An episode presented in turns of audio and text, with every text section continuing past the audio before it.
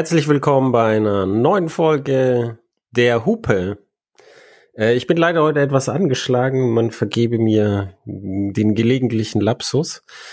Ähm, ich möchte vorher noch ein was sagen. Ähm, zuerst Hallo Sebastian. Wie Hallo immer. Clemens. Ja. Und das nächste ist, wir haben äh, so lange gebraucht, weil wir einen Deal im Hintergrund gemacht haben mit dem Heise Verlag. Und zwar der Heise Verlag vermarktet Podcasts und jetzt auch diesen. Und deshalb werden wir endlich ein schönes Interface auf der Website haben. Das, das war mein Hauptgrund, weil das war so scheußlich, dieses 90er Jahre Playback-Element. Und jetzt haben wir ein schönes. Also auf der Heise-Website, muss man dazu sagen. Ja, auf der Heise-Website, auf unsere natürlich war es zeitgemäß. Und jetzt haben wir dort auch schönes Podlove-Plugin, ganz normal zeitgemäß. Und ähm, der Heise Verlag vermarktet es dann in dem in der Form, dass er äh, versucht Werbung zu verkaufen. Ähm, ich wünsche ihm dabei viel Glück, weil das ist im Autobereich nicht ganz so einfach und ich weiß nicht, ob Sie wissen, wie das ist. Aber dass ihr darauf vorbereitet seid, es kann sein, dass dann am Anfang der Folge Werbung kommt. Da dürft ihr euch dann auch gerne beschweren und ihr dürft auch gerne alternative Vorschläge zu so einer Art von Finanzierung uns unterbreiten. Ich bin sehr gespannt.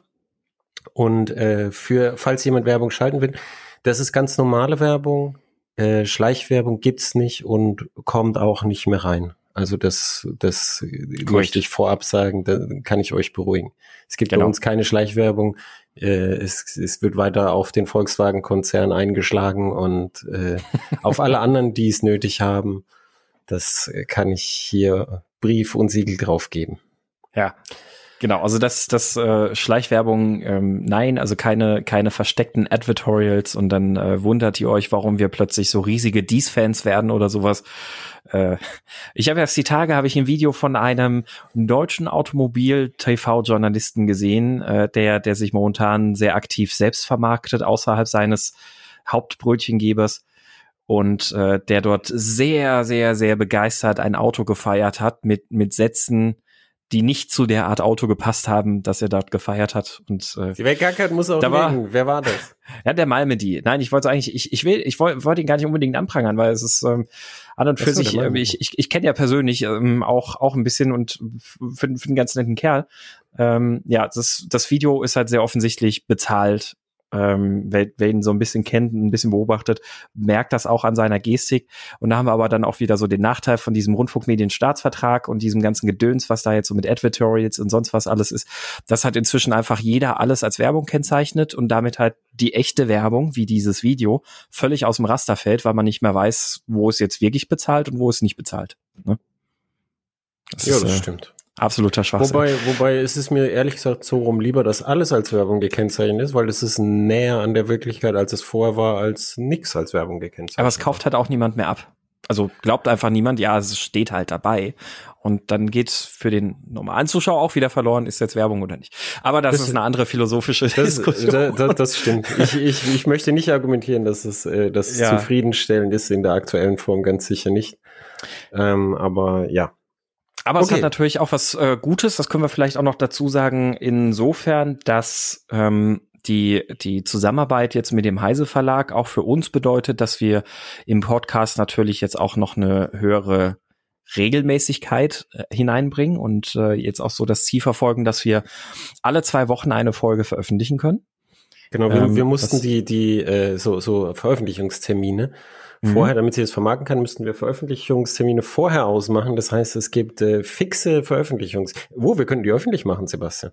Ja, richtig, genau. Das wird. Also es gibt jetzt fixe Veröffentlichungstermine in, in, auf ein halbes Jahr in die Zukunft. Richtig. Jetzt und neu. Zwar, und zwar jetzt neu bekommt ihr alle zwei Wochen. Ähm, jetzt muss ich gerade selbst noch mal kurz kurz gucken, was wir da so als als äh, Regeltermin. Genau. Alle zwei Wochen mittwochs bekommt ihr eine neue Folge. Ja, diese hier ist noch die Ausnahme. Ja, diese hier ist noch die Ausnahme. Ähm, und, und ich möchte auch sagen, unsere äh, Revolutionary Podchain Technology ist den Weg vieler Revolutionary Unicorn Technologies gegangen, nämlich es hat gar nicht mal so gut funktioniert, wie wir gedacht haben. Richtig, ja.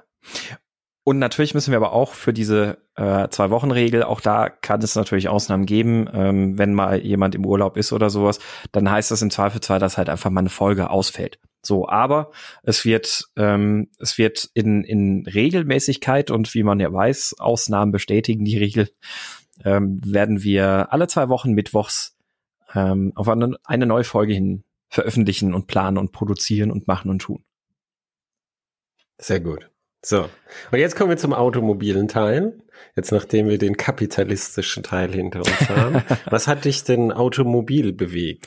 Oh, ähm, ja, mich hat mich mich hat mich hat bewegt eine ähm, äh, eine automobile Traumerfüllung könnte man könnte man sagen, die jetzt sehr viel plötzlicher und überraschender Realität geworden ist, als ich eigentlich gedacht hätte. Ähm, mich hat bewegt ein Porsche Cayman S 981 mit dem schönen Sechszylindermotor, ähm, den ich mir gekauft habe. Ich freue mich. Du ja, Schwein. Ja, Entschuldigung, es, äh, ist mir rausgerutscht. es, ähm, ja, ich, also ich mein Podcast-Hörer wissen, wie sehr ich und wir beide ja eigentlich auch diese, diese Autos lieben. Äh, du magst das ja lieber offen, ich mag lieber die Coupés, aber im, im Ende sind wir halt beide so bei diesen Zuffenhausener Mittelmotorsportwagen ähm, mit Sechszylindermotor ähm, sehr einig, wie, wie toll wir die finden. Und ich habe schon länger, so seit einem halben, dreiviertel Jahr irgendwie immer mal so die Augen offen gehalten und mich ein bisschen umgeguckt, so bei mobile.de und sonst was alles. Und ähm, war aber schwierig, auch mit dem, was ich mir so vorgestellt habe, preislich dann irgendwie was zu finden, was von der Ausstattung her irgendwie passt, was dann äh, eine etwas mehr dynamikorientierte Ausstattung hat, weil du findest sonst irgendwie ganz viele Caymans und Boxer mit, ähm, weiß ich nicht, Sitzheizung und Lenkradheizung, aber ohne Sportabgasanlage oder ohne Sport-Chrono-Paket und sowas alles mögliche. Und äh, ohne Farbe und äh, ich habe jetzt tatsächlich einen gefunden, der, der hat das Sport-Chrono-Paket, hat die mechanische Quersperre, hat äh, PSM-Fahrwerk, hat die Sportabgasanlage, ähm, hat äh, PDK, hat die Sportschalensitze ähm, und dafür keine Sitzheizung, keine Klimaautomatik und so. Und äh, ja, noch dazu aus, aus, ja, aus, aus prominenter Hand könnte man sagen, also von einem ähm, bekannten alten Hasen der Nordschleife, hier aus der Gegend, äh, wo ich den einfach ganz zufällig gesehen habe und den dann angehauen habe und gesagt habe, du, wie sieht's denn aus? Lass uns doch mal, lass mal gucken. Und hat dann sehr überraschend, sehr kurzfristig, sehr plötzlich fast schon geklappt. Sind wir uns einig geworden. Und äh, ja, jetzt habe ich einen wunderschönen Cayman S äh, foliert, aktuell noch in einer äh, Titanium Brushed Metallic Folie, nennt sich das. Äh, darunter ist er gelb. Äh, und hat natürlich auch schon die ersten Runden Nordschleife hinter sich. Ähm, gestern oder vorgestern bin ich auch das erste Mal damit auf der Grand Prix Strecke unterwegs gewesen.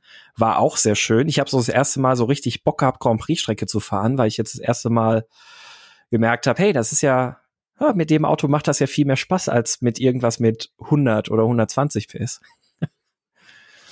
Und äh, ja, äh, jetzt heute noch eine Runde über die Nordschleife gedreht. Die, die Susa konnte vorhin fahren. Wir haben es nicht vorhin geschafft. Ähm, die, nachdem hier heute in der Eifel so ein bisschen Schnee und Regen und sonst was angesagt war und auch gekommen ist, war dann überraschenderweise doch noch mal ganz kurz ein bisschen Sonne da und jetzt eine Stunde vor Streckenschließung die Strecke nach wie vor offen und es war niemand da. Und jetzt konnte Susa da eine wirklich komplett einsame Runde. Kein einziges Auto und es war die letzte Runde des Tages. Die haben danach tatsächlich die Strecke zugemacht. Konnte Susa jetzt in aller Ruhe einmal mit dem Porsche auch über die Nordschleife fahren. Ja, sehr schön. Das ja. Schwein ist mir noch rausgerutscht. Also ich, ich freue mich, ich, ich freue mich für dich, dass du ein adäquates äh, Rennstreckenauto hast für die Nordschleife. Erstens und zweitens, dass auch eine höhere Verfügbarkeit äh, mitbringt als der Lotus. Ja. Das ist ja auch immer ganz wichtig, weißt du, wenn, wenn, wenn dann so solche Momente sind, wie, wie so ein Slot jetzt, oh, jetzt, jetzt könnte man noch mal, dass die Kiste dann auch springt und rennt. Richtig. Ja.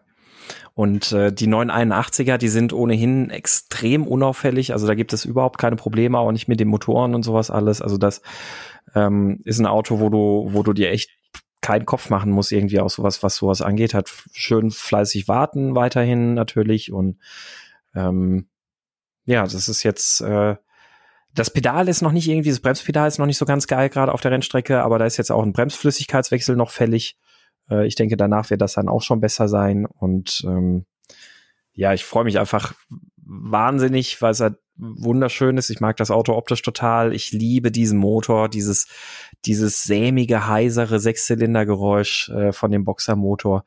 Ähm, und das, das, das Fahrwerk, das Handling ist grandios. Also auch auf der Grand Prix-Strecke einmal kurz eskaliert, irgendwie tief in die Kurve reinbremsen müssen, weil da noch ein Auto irgendwie im Weg stand. Ähm, ist aber einmal ausgekeilt, ist aber wunderbar dann immer noch zu beherrschen und einzufangen, so ohne irgendwelche Rettungssysteme. Ähm, also ein wunderschön zu fahrendes Auto, wunderschön zu fühlender Grenzbereich. Äh, und, und das Schöne ist, es ist so ein Auto, das dass man nicht wie manche Autos, die ich, die ich sehr liebe und sehr feiere, also der Focus S beispielsweise, letzte Focus S ist ein Auto, das ich extrem gern habe, ist aber so ein Auto, den musst du die ganze Zeit so richtig mit dem Messer zwischen den Zähnen fahren, dass er dir was gibt. Und das ist halt hier bei dem Cayman einfach nicht der Fall, weil es macht auch einfach nur Spaß, dann hier schön so ein bisschen über die Landstraßen zu cruisen, das, dem Sechszylinder äh, zuzuhören und ja, das äh, ich bin sehr glücklich. Ich, ich kann es nachvollziehen. Ich bin vor einiger Zeit den, den aktuellen Cayman, äh, wie heißt er, GT4 gefahren. Auf dieser Porsche-Teststrecke mhm. innerhalb von Hockenheim. Und das war auch einfach, äh, das war toll. Und so, so, der, der Vierzylinder ist, ist eigentlich ein toller Motor, den sie ausgebracht haben, weil die Leute wollen natürlich diesen Sechszylinder haben. Richtig. Auch, auch wenn sie ein, zwei Zehntel kosten mag am Ende über die Ziellinie. Mhm. Äh, weil das, das ist einfach so ein schöner, altmodischer Drehzahlmotor. Also du, du musst, du musst ihn halt so ein bisschen bei Laune halten mhm. auf Drehzahl und dann kommt aber auch was. Ja, diese Art und, zu fahren ist halt, ist halt so jetzt mit, mit der Verbreitung von den Turbomotoren ist die halt einfach seltener geworden und das ist halt so was, wo, wo seinen eigenen Reiz hat einfach. Ja, richtig. Ja, und ähm, ja, natürlich ist äh, also ein, eine Sache muss ich jetzt auch noch zugeben, äh, gerade gerade so auch in Bezug auf unseren Podcast, also so das das passt unter die Überschrift äh, Wasser predigen, Wein saufen. Ich habe es gerade erwähnt, ja, er hat die Sportabgasanlage. Und nein, er ist damit nicht leise. Ähm, so im Alltag beim normalen Fahren habe ich die tatsächlich aber auch sogar aus, weil der, weil der schon auch im Innenraum recht laut ist. Ähm, sie ist halt dabei und sie, sie klingt halt schön. Und auf der Nordschleife, da darf man ja auch gerne ein bisschen Lärm machen. Ähm, und PDK habe ich, äh, da war ich relativ unentschlossen. Also mir war das jetzt ehrlich gesagt echt nicht wichtig, ob das jetzt ein Handschalter ist oder PDK. Ich weiß, Handschalter ist immer noch mal ein ganz anderer Genuss. Ja, aber die äh, funktionieren ja beide gut bei Porsche. Genau, richtig. Und bei, bei Porsche ist natürlich aber auch so, ein PDK funktioniert halt einfach hervorragend gut. Also wirklich, wirklich extrem gut. Ähm, und äh, deswegen war ich da relativ, war mir relativ ähm, egal in Anführungszeichen, ob es jetzt ein PDK drin ist oder nicht. Und äh, der Vorteil ist schon mal, dass zumindest mit dem PDK niemand vorher den Motor mal überdreht haben kann. Und das stimmt. Ja. Das muss man auch dazu sagen. Ähm, ja, ich habe selbst auch schon auf der Nordschleife einen Motor überdreht. Das äh, kann, ist ein Fehler, der kann einem immer mal irgendwann mal passieren, ob man will oder nicht. Was ist das äh, jetzt, die anonymen Überdreher? Hallo, ja. ich bin Sebastian und ich habe genau. meinen Motor überdreht. so in etwa. Äh, Gab es ja jetzt ein ganz prominentes Beispiel, war der Robert Mitchell von, von Apex, der hat ja den äh, Yaris GR überdreht. Ähm, da hat es gleich zu einem Motorschaden geführt. Äh, bei mir damals hat es zum Glück ohne Motorschaden äh, geklappt. Aber es ist ist natürlich ein Risiko und das kann mir zumindest jetzt mal nicht passieren. Das stimmt, ja. Ganz, ganz pragmatisch irgendwie betrachtet, mich da rausgeredet. Aber nein, ich habe auch nicht das Gefühl, mich fürs PDK rechtfertigen zu müssen, weil es macht Spaß. Es ist ein gutes Getriebe. Ja, ich denke, also jeder, der Porsches PDK kennt und, und Porsches Handschaltung, wird verstehen, dass man da sagen kann, letztendlich ist es mir wurscht. Ja. Also, weißt du, wenn, wer mir, also weißt du, es ist eigentlich vollkommen wurscht, aber es funktioniert beides gut genug, dass man bei beiden sagen kann, wenn das Angebot gut ist, nehme ich das. Ja. Jetzt also auch die, auch die Handschaltung funktioniert ja super so schnickschnack. Eben, richtig, ne? Also und, und ja, ich, ich äh, würde das unterstreichen für die Landstraße, wenn du überwiegend ja Landstraße fährst und so ein bisschen am Cruisen ist, da macht irgendwie ein Handschalter schon mehr Spaß, weil selbst beim ruhigen Fahren hast du noch mal ein bisschen mehr Verbindung zum Auto.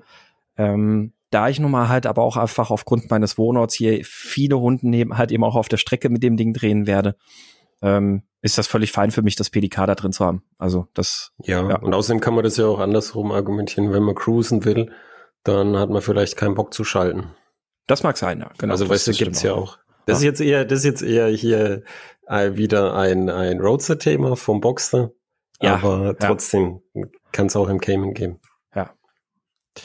Ja, also das, das mein, ähm, mein Cayman S, äh, mit dem ich sehr, sehr glücklich bin, äh, der jetzt äh, noch einen frischen Service bekommt. Ähm, da bin ich wahrscheinlich dann kostentechnisch nicht mehr ganz so glücklich, aber, aber gut, es ist halt, äh, man weiß ja, was, was einen erwartet bei dem Auto.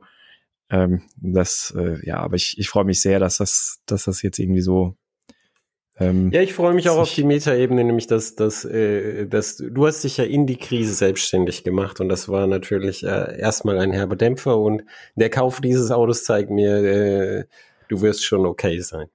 Ja, also ich hoffe, dass das langfristig so bleibt, dass, dass ich die Entscheidung nicht bereue, dass das dann irgendwie doch nicht äh, blauäugig war. Ich glaube aber auch nicht. Du hast ähm, deine Steuern, die du noch äh, nachzuzahlen hast, ist äh, im, die im Blick, ich auf denke, denke genau. ich, weil viele Leute kaufen sich äh, einen Porsche von dem Geld, was eigentlich der Steuer gehört, weil sie es übersehen haben. Ja. Das ist auch was häufiges, aber ich denke, da das haben wir häufig genug thematisiert, dass es dir nicht passieren wird. Ich denke auch, ja.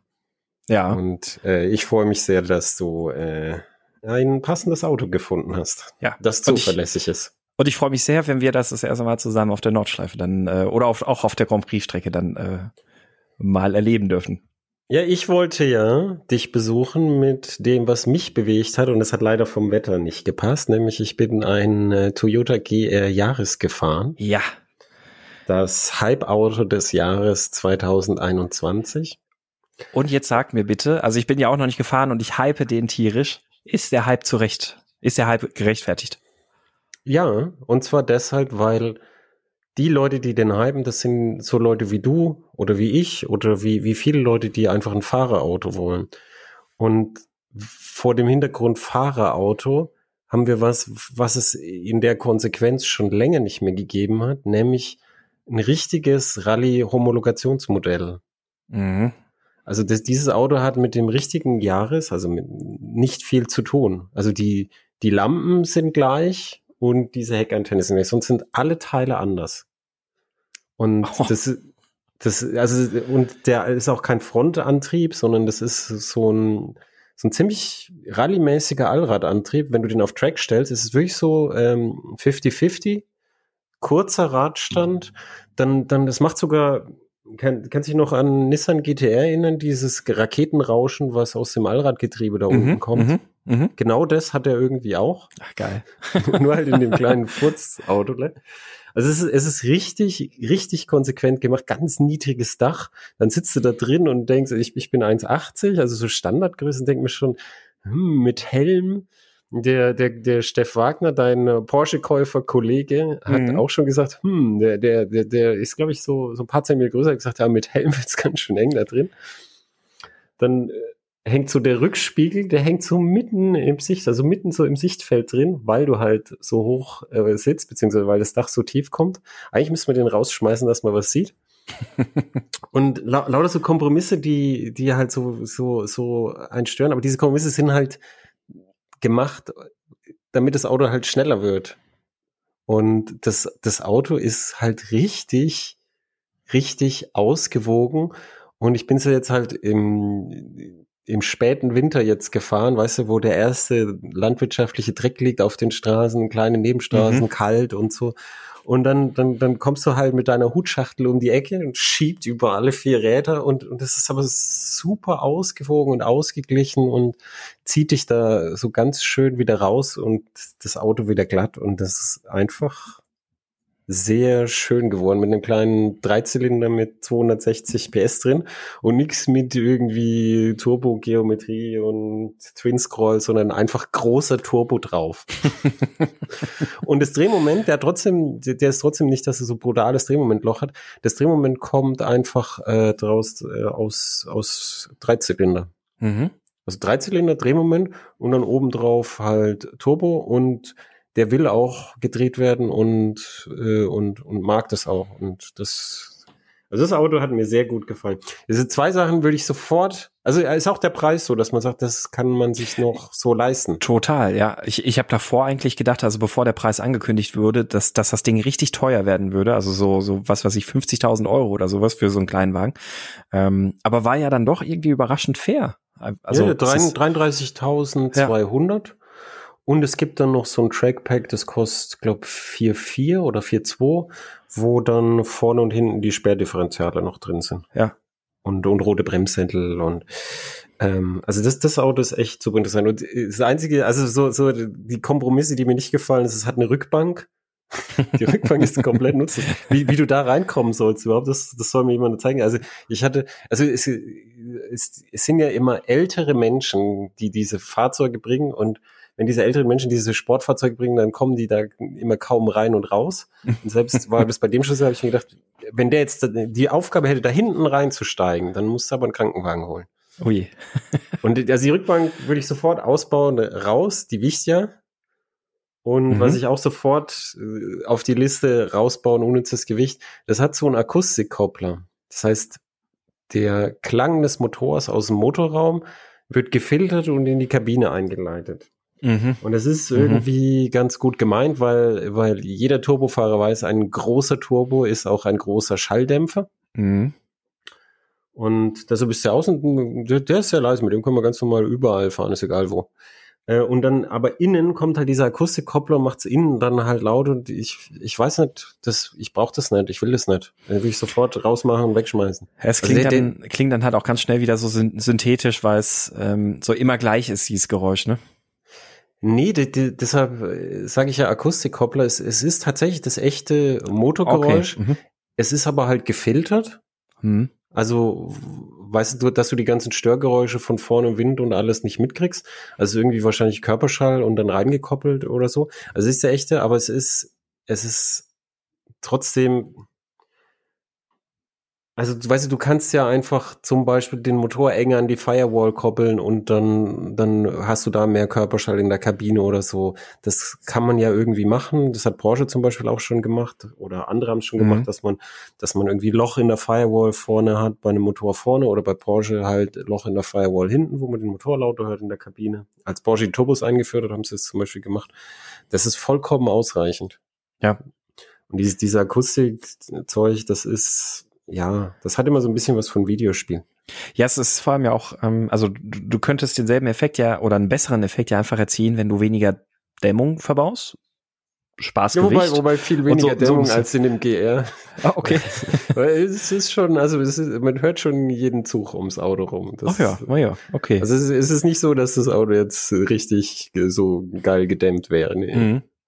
Ja, es, was, was ich bei dem Auto nur nicht nachvollziehen kann, das ist auch, ähm, was, was du gerade an, angesprochen hast mit dem Sitz. Das ist sowas, das haben irgendwie in den letzten Jahren alle Hersteller, ähm, auch, auch bei dem Focus S, von dem ich vorhin geredet habe. Ähm, wenn du da diese Recaro Schalensitze oder Sportsitze reingeordert hast, dann hat der Sitzkonsolen bekommen, mit dem du halt echt direkt unterm Dach hockst. Ähm, und das, das Problem wäre eigentlich, also der, den Sitz müsstest du eigentlich einfach nur tiefer montieren. Dann wäre es ganz einfach. Aber die, ja. die packen da Sitzkonsolen rein, die halt ähm, ich hab, zum ich Himmel hab den, reichen. Ich habe den Verdacht, dass die, die Sitze, die da drin sind, die gefallen mir gut. Also sie haben schön Seitenhalt und so. Aber ich habe den Verdacht, dass sie dieses Auto mit richtigen Schalensitzen getestet haben und mhm. mit Helm und mit richtigen Schalensitzen, wo du dann tiefer sitzt mhm. und, und ein bisschen weiter nach hinten geneigt. Ähm, da hättest du dann oben auch mehr Platz. Und ich habe das Gefühl, dass sie erst mit Schalensitzen getestet haben und dann irgendwie so, der Sitz hat ja ein ziemlich dickes Sitzpolster im Vergleich zum Schalensitz. Hm. Und dann, und dann halt diesen Sitz gemacht haben, dass sie dann ein bisschen höher gekommen sind. Das war so hm. mein Verdacht, aber ich weiß es einfach nicht. Ja.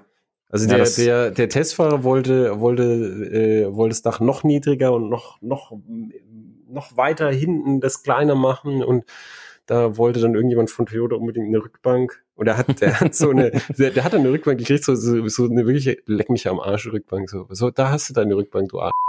So, aber jetzt mach was damit. I double dare you. Mach ja. was damit. Steig mal ein. Ja, was ist, ähm, ich finde es ein wahnsinnig, wahnsinnig cooles Auto, einfach wie, wie Toyota den wirklich gemacht hat, was du auch gerade gesagt hast, einfach, ähm, das ist nicht ah, ja, ja, okay, wir haben hier, wir haben ja so ein Jahres übrig. Können wir damit was machen? Ach komm, ja, wir pimpen den mal ein bisschen auf, sondern die haben, die haben dieses Auto konstruiert und haben dann gesagt, ja, das müssen wir jetzt irgendwie alles so mit einer Jahresplattform noch zusammenkriegen, mit dem, was wir uns vorstellen. Nicht irgendwie dann so ein, so ein Haldex reingeklirmt, einfach nur, weil es halt günstig und einfach umzusetzen ist, sondern halt ein richtiges ähm, Allradsystem mit Torsensperre und was weiß ich, was nicht allem. Also es ist ja. Ich, ich finde es zum Thema, einfach. Zum Thema auch Jahresplattform. Die, die, die ganzen Teile von dem Teil äh, werden nicht auf dem Band vom Jahres gebaut. Ja. Und, äh, und die, die Plattformverwandtschaft ist auch so äh, eher so Cousin dritten Grades und äh, und dann auch die ganzen Teile, also die Türen zum Beispiel sind aus Alu, jetzt auch mhm. zum Thema Schaltung, ganz dünne Alu-Türchen, so richtig, das das hatte echt schon was so britische Sportswagen, so ein bisschen schepperig und da zieht nicht der Wind rein, ist der Toyota dann doch, aber das Windgeräusch zieht dann doch ein bisschen rein.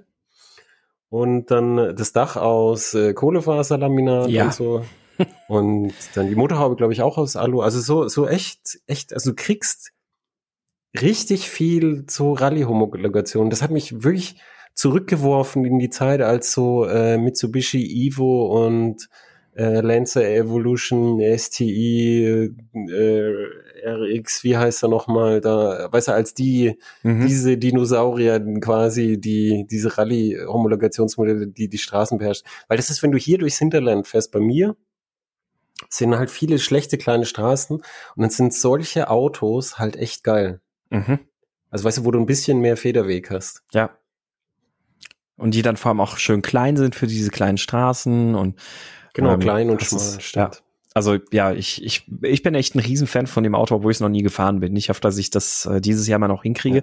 Soweit ich weiß, ist er ja auch schon ausverkauft. Das heißt, wir sprechen hier über was, was gar nicht mehr zu kaufen ist. Aha, aber, aber Toyota muss ja für die Homologation 25.000 mussten sie bauen. Aber Toyota hat gesagt, sie bauen zwar jetzt wieder Sportwagen, Toyota soll, soll irgendwie spaßiger als Mark werden, aber sie haben gesagt, jedes Auto muss trotzdem äh, ein Business Case sein. Also jedes Auto muss, muss mhm. ein wirtschaftliches Produkt sein. So auch dieses. Und das heißt, Toyota hat gesagt, diese 25.000 sind für sie keine obere Grenze, sondern sie planen, die Nachfrage zu bedienen. Das heißt, oh. wer jetzt in der ersten Charge keins gekriegt hat, kann berechtigt darauf hoffen, dass Toyota nochmal einen Schwung nachproduziert. Mhm. Äh, es kann ihm natürlich passieren, dass Toyota sagt, ja, also wenn das so ist, dann kostet er jetzt mal ein Schnittchen mehr. ja, also, aber ja, es ist, ich, ich finde es faszinierend. Also ich finde es großartig, dass sie, dass sie das so gebaut haben, wie sie es gebaut haben. Ähm, und äh, ja, dafür echt, echt Hut ab und wenn, wenn es nicht klappt, dass ich den mal als Testwagen bekomme, dann werde ich mir auf jeden Fall mal irgendwie hier an der Nordschleife einen mieten. Bei, bei Apex gibt's die Dinger momentan auch oder gibt's gibt's den auch zu mieten und werde damit meine Runde auf der Nordschleife drehen. Einfach nur, einfach nur, um, ja, ich, um ich, hab, ich zu sein. Ich fand's echt so schade, dass das nicht geklappt hat, weil ja. die Nordschleife mit, mit dem schlechten Belag und den Abschnitt mit dem schlechten Belag mit diesem Auto ist, glaube ich, schon äh, sehr lustig dann. Ja. Also da, da wird's auch wirklich so die Stärken dann ausspielen. Und das Auto ist übrigens hier, das kann man vielleicht auch noch ergänzen, also es ist wirklich schon voll in den Touristenfahrerkreisen angekommen. Also du siehst inzwischen wirklich jeden Tag, jeden Abend mindestens vier, fünf verschiedene Jahres-GR oder GR-Jahres. Ähm, also der hat auch wirklich hier so in der Szene eingeschlagen wie eine Bombe. Und ich glaube, der wird auch ein bisschen bleiben. Der Hyundai i30N beispielsweise, der kam nämlich auch ganz am Anfang sehr, sehr gut an. Da hat man ein paar hier gesehen, ist dann aber sofort danach sehr schnell abgeebbt, weil ja, verschiedene Gründe. Der, der ist dann irgendwie dann doch nicht so der seriöse Sportler, ist halt eher so ein bisschen so die, die Krawallbüchse und der Spaßmacher so auf der Straße. Ähm, ah, ist inzwischen auch ein bisschen so ein, so ein Image-Thema, muss man echt sagen. Das Auto ist so, ist, glaube ich, ist, glaube ich, so ein moderner Manta geworden. Der, ja, es ist, sie haben halt echt tief in die Prollkiste gegriffen, ja, muss ja. man sagen. Also ja. es ist halt, es ist, es fährt schon gut, das Auto. Und ja. ich denke, man, weiß ja, wenn man ein bisschen Ahnung hat, glaube ich, kann man für vertretbares Geld da auch dann sowas draus machen. Wobei nicht, nicht ganz so gut wie Megane S, glaube ich. Die nee, Art. nee, nee, also bei weitem nicht. Oder auch ein Civic Type A. Also ja, Civic da, Type da, genau. A ja von, von außen Endstufe Proll, ähm, wenn auch ja. jetzt akustisch nicht so, aber es ist ein Auto, das ist echt ein Präzisionsgerät auf der Rennstrecke. Das ist, da, da kann kein anderer Hot Hatch mithalten. Keiner. Es ist, ähm, also Jahres-GR vielleicht, weiß ich nicht, kann ich nicht sagen, bin ich nicht gefahren. Ähm, aber auch der Megane und sowas alles, also was der Civic abliefert, die, die nee, letzte der, Generation der, ist nee, beeindruckend. Der, der, der, Jahres ist dann auch nicht zum Präzisionsfall. Ich glaube, der ist zum, zum, zum Spaß haben, ne? Knallen. Ja. ja. du musst auch nicht so präzise sein, weil er ist ja kleiner. Also kannst Richtig. Dir, die, mhm. Dieses Stück Präzision kannst du dir sparen einfach. Ja. das ja. letzte Stück. Ein tolles Auto. Ja, wollen wir zum Hauptthema kommen? Lass uns zum Hauptthema kommen. Unser Hauptthema heute, ich moderiere es jetzt einfach mal an, mhm. ist Android Automotive. Ich habe immer Android Automotive OS geschrieben. Äh, der Sebastian hat festgestellt, das steht in vielen Materialien gar nicht mehr drin. Deshalb nennen wir es jetzt einfach Android Automotive. Es bezeichnet Android als Betriebssystem, wie es auf einer Auto-Mittelkonsole läuft, auf dieser Hardware im Unterschied zu Android Auto, was auf dem Smartphone läuft und nur auf der Mittelkonsole angezeigt wird. Sehr gut präzise zusammengefasst. Und das erste Serienauto mit Android Automotive war der Polestar 2, ein Elektroauto des Geely-Konzerns in China das in äh, Skandinavien designt wird. Das, äh, das ist Geely-Volvo-Kooperation. Und das war einer auch der Selling Points bei diesem Auto. Bist du dieses Auto eigentlich gefahren? Den Polestar 2 bin ich nicht gefahren. Ich bin den äh, Plattformbruder, könnte man sagen, gefahren. Mm, den XC40 Recharge. Ach, sehr gut. Ja, den bin ich nicht gefahren. Dann haben wir quasi 100 Prozent des Felds Android Automotive abgedeckt bereits. Wie nicht anders gewohnt von uns.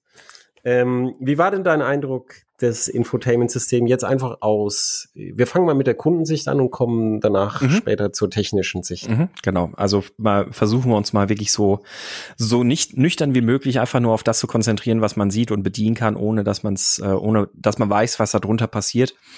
Ähm, fand ich das erstmal ein, ähm, boah, ich sage jetzt einfach mal ganz salopp, einfach ein, ein solides Infotainment-System. Das war jetzt auch nichts herausragendes, wo man jetzt so denkt, wow, das ist äh, zieht mir echt gerade die Schlappen aus, sondern einfach ein, solides Infotainment-System.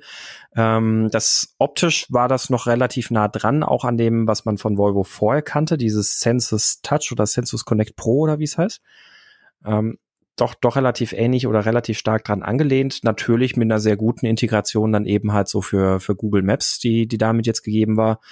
Ähm, Aber die Oberfläche ist, ist tatsächlich die gibt Google vor und die Autohersteller geben dann vor, die, das Design, wenn du in die Untermenü bei den Fahrzeugeinstellungen, wenn du da reingehst, das genau. macht dann der Autohersteller. Genau, richtig. Also der, der, der Das heißt, Homescreen die Ähnlichkeit ist nur, Achtung, jetzt kommt ein, ein Freitagsflachwitz, die Ähnlichkeit ist nur oberflächlich.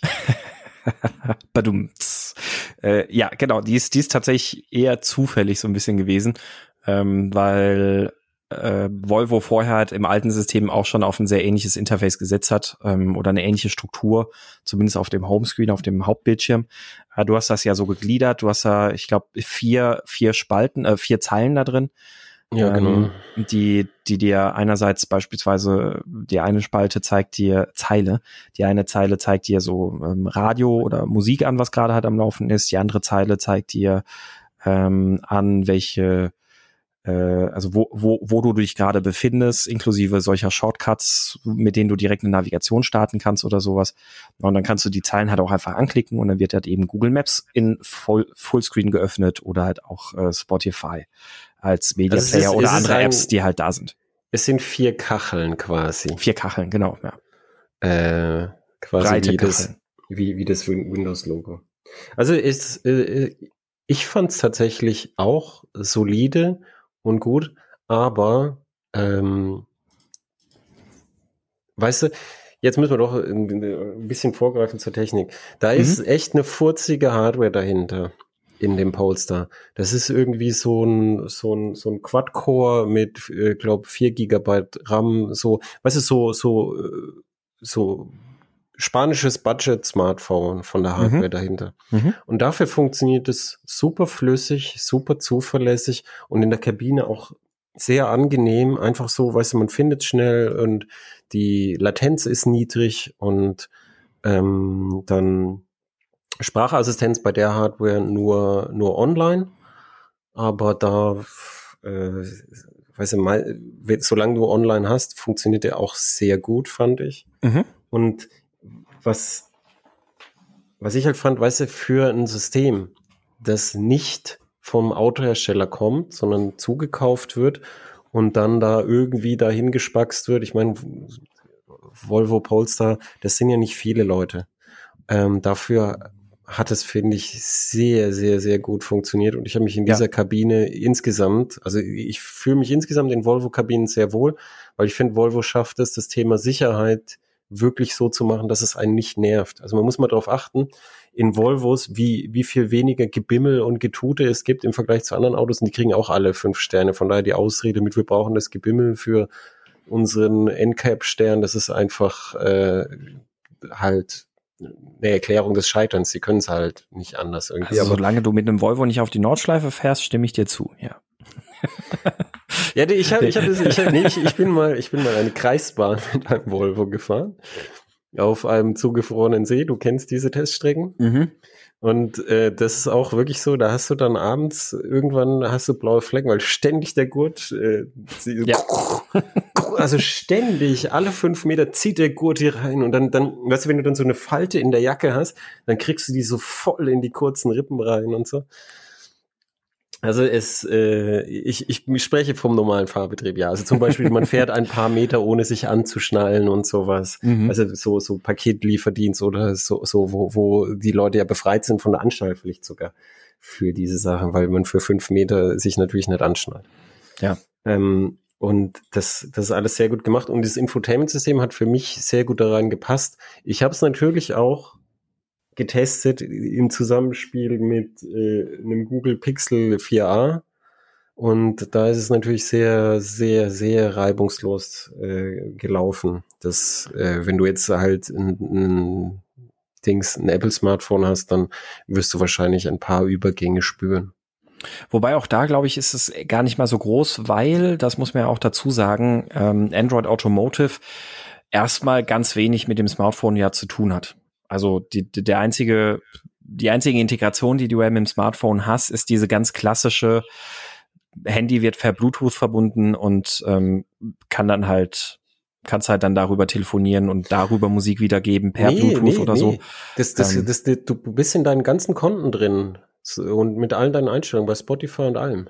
Das ist echt. Ach, du, du, okay, du, siehst du, dann, dann, dann haben wir da schon einen Unterschied, denn ich habe nämlich auch ein Android-Smartphone, äh, ja, ein, ein äh, Huawei P30 Pro und da passiert das Ganze natürlich nicht. Also Weil da ich habe mich mich hat es gefragt, willst du willst du in deiner Google Umgebung sein und ich so ja, aber hallo. und äh, und dann bist du in Spotify dein dein Sachen drin, es meldet sich ein, du bist äh, du hast deine ganzen Google Maps Favoriten und deine Strecken, deine gemerkten Punkte, ähm, deine Offline Karten, also alles ist da und zwar sofort. Und äh, das, die Kritik, die ich gehört habe von Kollegen, war, dass sie, dass halt äh, Leute nicht gefunden haben, wie sie ihr Zeug löschen. Ich, ich weiß nicht, ich hatte kein Problem, das zu finden, weil ich, ich einfach die Such, nee. weil ich einfach die Suchfunktion genommen habe und dann stand da Gerät zurücksetzen und dann erlebt man äh, die große Schwäche von Android Automotive im Autobereich, nämlich es braucht ewig, bis es durchbootet. Dann also hast du aber auch den minutenlang. Okay, aber dann, dann hast du auch, also äh, finde ich ja jetzt gerade dann doch interessant, dass wir so sehr unterschiedliche Erfahrungen gemacht haben. Ähm, ich habe meinen Account dann halt händisch über die Head Unit hinzugefügt, mein Google Account, damit ich dann eben auch so integriert habe, meine, meine, meine Kontakte, meine Google Maps Ziele und sonst was alles. Äh, ich habe aber den Weg gewählt, nicht das System zurückzusetzen, sondern einfach nur den Account rauszuschmeißen und das ging halt innerhalb von einer Sekunde. Ach so. Ja, ich habe, ich habe, weiß ich, ja, ich habe, ich habe halt. Du, du hast halt einfach ganz den, den ganz großen Hammer rausgeholt. Ja, und zwar weißt du warum? Weil alle Kollegen haben mir erzählt und ich habe es auch gemerkt, das Auto war voll von Journalisten-Accounts. Mhm. Komplett mhm. voll. Erst habe ich, erst habe ich gedacht, das ist jetzt schon ein, ein, ein Public Service, wenn ich mal das ganze Zeug da rausschmeiß. Mhm. Dass der nächste äh, mal ein freies System hat. Erstens. Und zweitens habe ich gedacht, ja, vielleicht ist das Konto löschen, vielleicht funktioniert es ja auch gar nicht so gut. Mhm. Und dann habe ich gesagt, auf jeden Fall, das, das lange Booten ist, äh, ist tatsächlich einer der, der großen Kritikpunkte äh, bei Android und wie das halt überhaupt funktioniert ist, ist, dass dieses System äh, immer an ist. So mhm. wie, wie halt auch auf dem Tablet oder auch auf dem, auf dem Smartphone. Und das ist zum Beispiel was, äh, was eben im Autobereich nicht Standard ist bisher, sondern bisher ist es so, dass man Betriebssysteme hat, die schneller booten und dann, wenn das Auto nicht so lang steht, dann, dann sind die auf Standby und wenn die dann lange stehen, die Autos, dann werden die, äh, dann werden die wirklich äh, zumindest in äh, Suspend to Disk runtergefahren oder auch komplett runtergefahren, weil viele Betriebssysteme im Autobereich sind halt so, dass sie sehr schnell booten. Mhm. Und da, da war, da war zum Beispiel halt immer die Diskussion, also Sicherheit war das Thema bei Android und Bootzeit. Und jetzt, vor allem beim Elektroauto hast du halt so das 12-Volt-System, wo auch dieses System dranhängt, dass wenn die Spannung zu niedrig fällt, dann geht das, das Hochvoltsystem von der Traktionsbatterie, dann schnippt es da halt ein bisschen Strom immer drauf, solange es funktioniert. Also frühe Nissan Leaf-Besitzer wissen, dass es auch mal nicht funktionieren kann, aber grundsätzlich funktioniert es. Und das heißt, man liest auch in, bei, in Ionic-Foren übrigens äh, von einigen solchen Fällen. Echt? Ionic auch? Ja, mhm. okay, dann, dann, dann wisst ihr auch, wie es den Leaf-Fahrern ging und wie es euch geht. Also es, es gibt einfach mal, dass das nicht funktioniert. Aber jetzt grundsätzlich technisch gesehen ist da so viel Strom in der großen Batterie, dass so, so Always-On äh, Infotainment-Systeme jetzt auch nicht wirklich mehr ein Thema sind. Die Batterien in Verbrennerautos haben sich auch vergrößert und zumindest kleine Hybridsysteme sind, sind in ganz, ganz viele Modelle hinzugekommen und die Entwicklung wird weitergehen, so dass das wahrscheinlich ein kleineres Problem ist. Und die Sicherheit von Android wird durch Virtualisierung erhöht. Also selbst auf dieser Hardware, wo es allein läuft, äh, läuft es halt in einer virtuellen Maschine. Mhm. Und dann hat man eine zusätzliche Sicherheit einfach durch den Hypervisor und kann verschiedene Watchdogs halt äh, drauf haben, dass man halt guckt, läuft es noch und so. Und wenn nicht, wird's halt von außen die VM neu gebootet und sowas. Ähm, also die, die zwei Sachen sind, sind mittlerweile so technisch ganz gut in den Griff zu kriegen. Und das waren halt so die Vorstufen, dass das überhaupt möglich war. Und jetzt hat der Sebastian gesagt, das ist ganz okay als Infotainment-System, aber ich glaube, es macht den Herstellern richtig Feuer unterm Hintern, mhm. weil Jetzt, jetzt gerade, ich weiß nicht, wie war es bei dir, welche Apps waren denn da? Äh, genau, also das, das, da ist jetzt ähm, äh, Spotify natürlich dabei gewesen, ähm, ironischerweise die YouTube Music App, die Google ja als Ablöse für Google Play Music eingeführt hat, die gibt's noch nicht für Android Automotive. Nee, Google ähm, Podcasts ich, auch nicht. Genau, Google Podcasts gibt's auch nicht für Android Automotive. Mein Podcast Player gibt's auch nicht für Android ja, Automotive. Ja. Ähm, es war also eine für mich persönlich war die App-Auswahl noch sehr, sehr, sehr eingeschränkt, sehr überschaubar. Also es wird genau, das haben viele gesagt und das, das wird jetzt halt schrittweise freigegeben genau. und Google versucht auch, dass es mehr, äh, mehr so Schritt, äh, weißt du, dass es im Gleichschritt zu Android Auto ist. Also ist echt dem User nicht zu vermitteln. In Android Auto hast du Google Podcast und die ganzen Sachen und dann bei Automotive hast du nicht mehr. Das versteht doch keine Sau. Und da, da, das sind so äh, quasi Geburtsfehlen. Aber der Punkt ist, dass du damit den Google Play Store auf der Mittelkonsole im Auto hast. Das heißt, wenn das System dann soweit ist, dass, dass die ganzen äh, Sachen freigeschaltet sind, dann kannst du Kommunikation, also so, so, so, was weiß ich, WhatsApp, äh, Sprachtelefonie, ähm, dann äh, verschiedene andere Navigationssysteme, ganz viele Radio-Apps sind jetzt schon drin. Ich weiß nicht, warum die Radiosender ausgerechnet die ersten sind, die ihre Apps kriegen. Das schaut scheußlich unprofessionell aus. Ähm, aber jetzt stell dir nur jetzt mal vor, du hättest in deinem Porsche jetzt dieses System und könntest dann Kalimoto da drauf laufen lassen. Das ist so eine Navigations-App, die dir kurvige Strecken sucht. Ja. Das ist ähm, doch geil. Fände ich, genau, fände ich, fände ich total super, also gerade auch mit Kalimoto. Ähm, was man, was man aber als einen Kritikpunkt, finde ich, erwähnen sollte oder muss, das, das, da hatten wir auch schon mal drüber gesprochen. Was mich momentan noch sehr irritiert an Android Automotive ist ähm, die Trennung, die systembedingt eben doch noch herrscht. Also im Grunde genommen ist Android Automotive, also oder machen wir mal einen anderen Vergleich. Android Auto ist ja so, das läuft bei dir auf dem Handy. Du hast bei dir das Handy verbindest du per Kabel, inzwischen auch per, per WLAN, je nach Fahrzeug, ähm, mit dem Auto und es läuft alles auf deinem Smartphone und es wird einfach nur ein, äh, eine Ausgabe projiziert in das ähm, Display deines Infotainment-Systems. Und bei Android Automotive ist es eben so, dass du ein separates Endgerät im Grunde genommen hast. Na, also du hast halt, es ist so, als wenn du in dein, dein Google-Versum ein weiteres Tablet oder ein weiteres Smartphone hinzufügst. Das lässt sich alles synchronisieren grundsätzlich erstmal. Ähm, es ist aber ein eigenständiges Gerät. Das bedeutet im Umkehrschluss, dass, dass du darauf angewiesen bist, dass die Dinge immer mit einer Synchronisation über die Cloud funktionieren. Und ähm, wo sich das bei mir als, als erstes als äh, Problem herausgestellt hat oder gezeigt hat, dass es da ein Problem gibt, dass das irgendwie gerade nicht so geschickt ist noch. Ähm, mein Podcast-Player, Podcast, Podcast Addict, das ist so eine Open-Source-Software, ähm, die, die läuft rein lokal. Also ich habe da drin meine Podcasts organisiert und da drin speichert er sich innerhalb der App auch lokal auf dem Handy äh, welche, welche Folgen runtergeladen sind, welche Folgen ich gehört habe, an welcher Position die gerade stehen und, und, und, und, und. Und wenn ich halt ein neues Handy installiere, dann muss ich mir die Daten einmal dort exportieren und sagen, so, jetzt hier am neuen Handy importieren. Hm.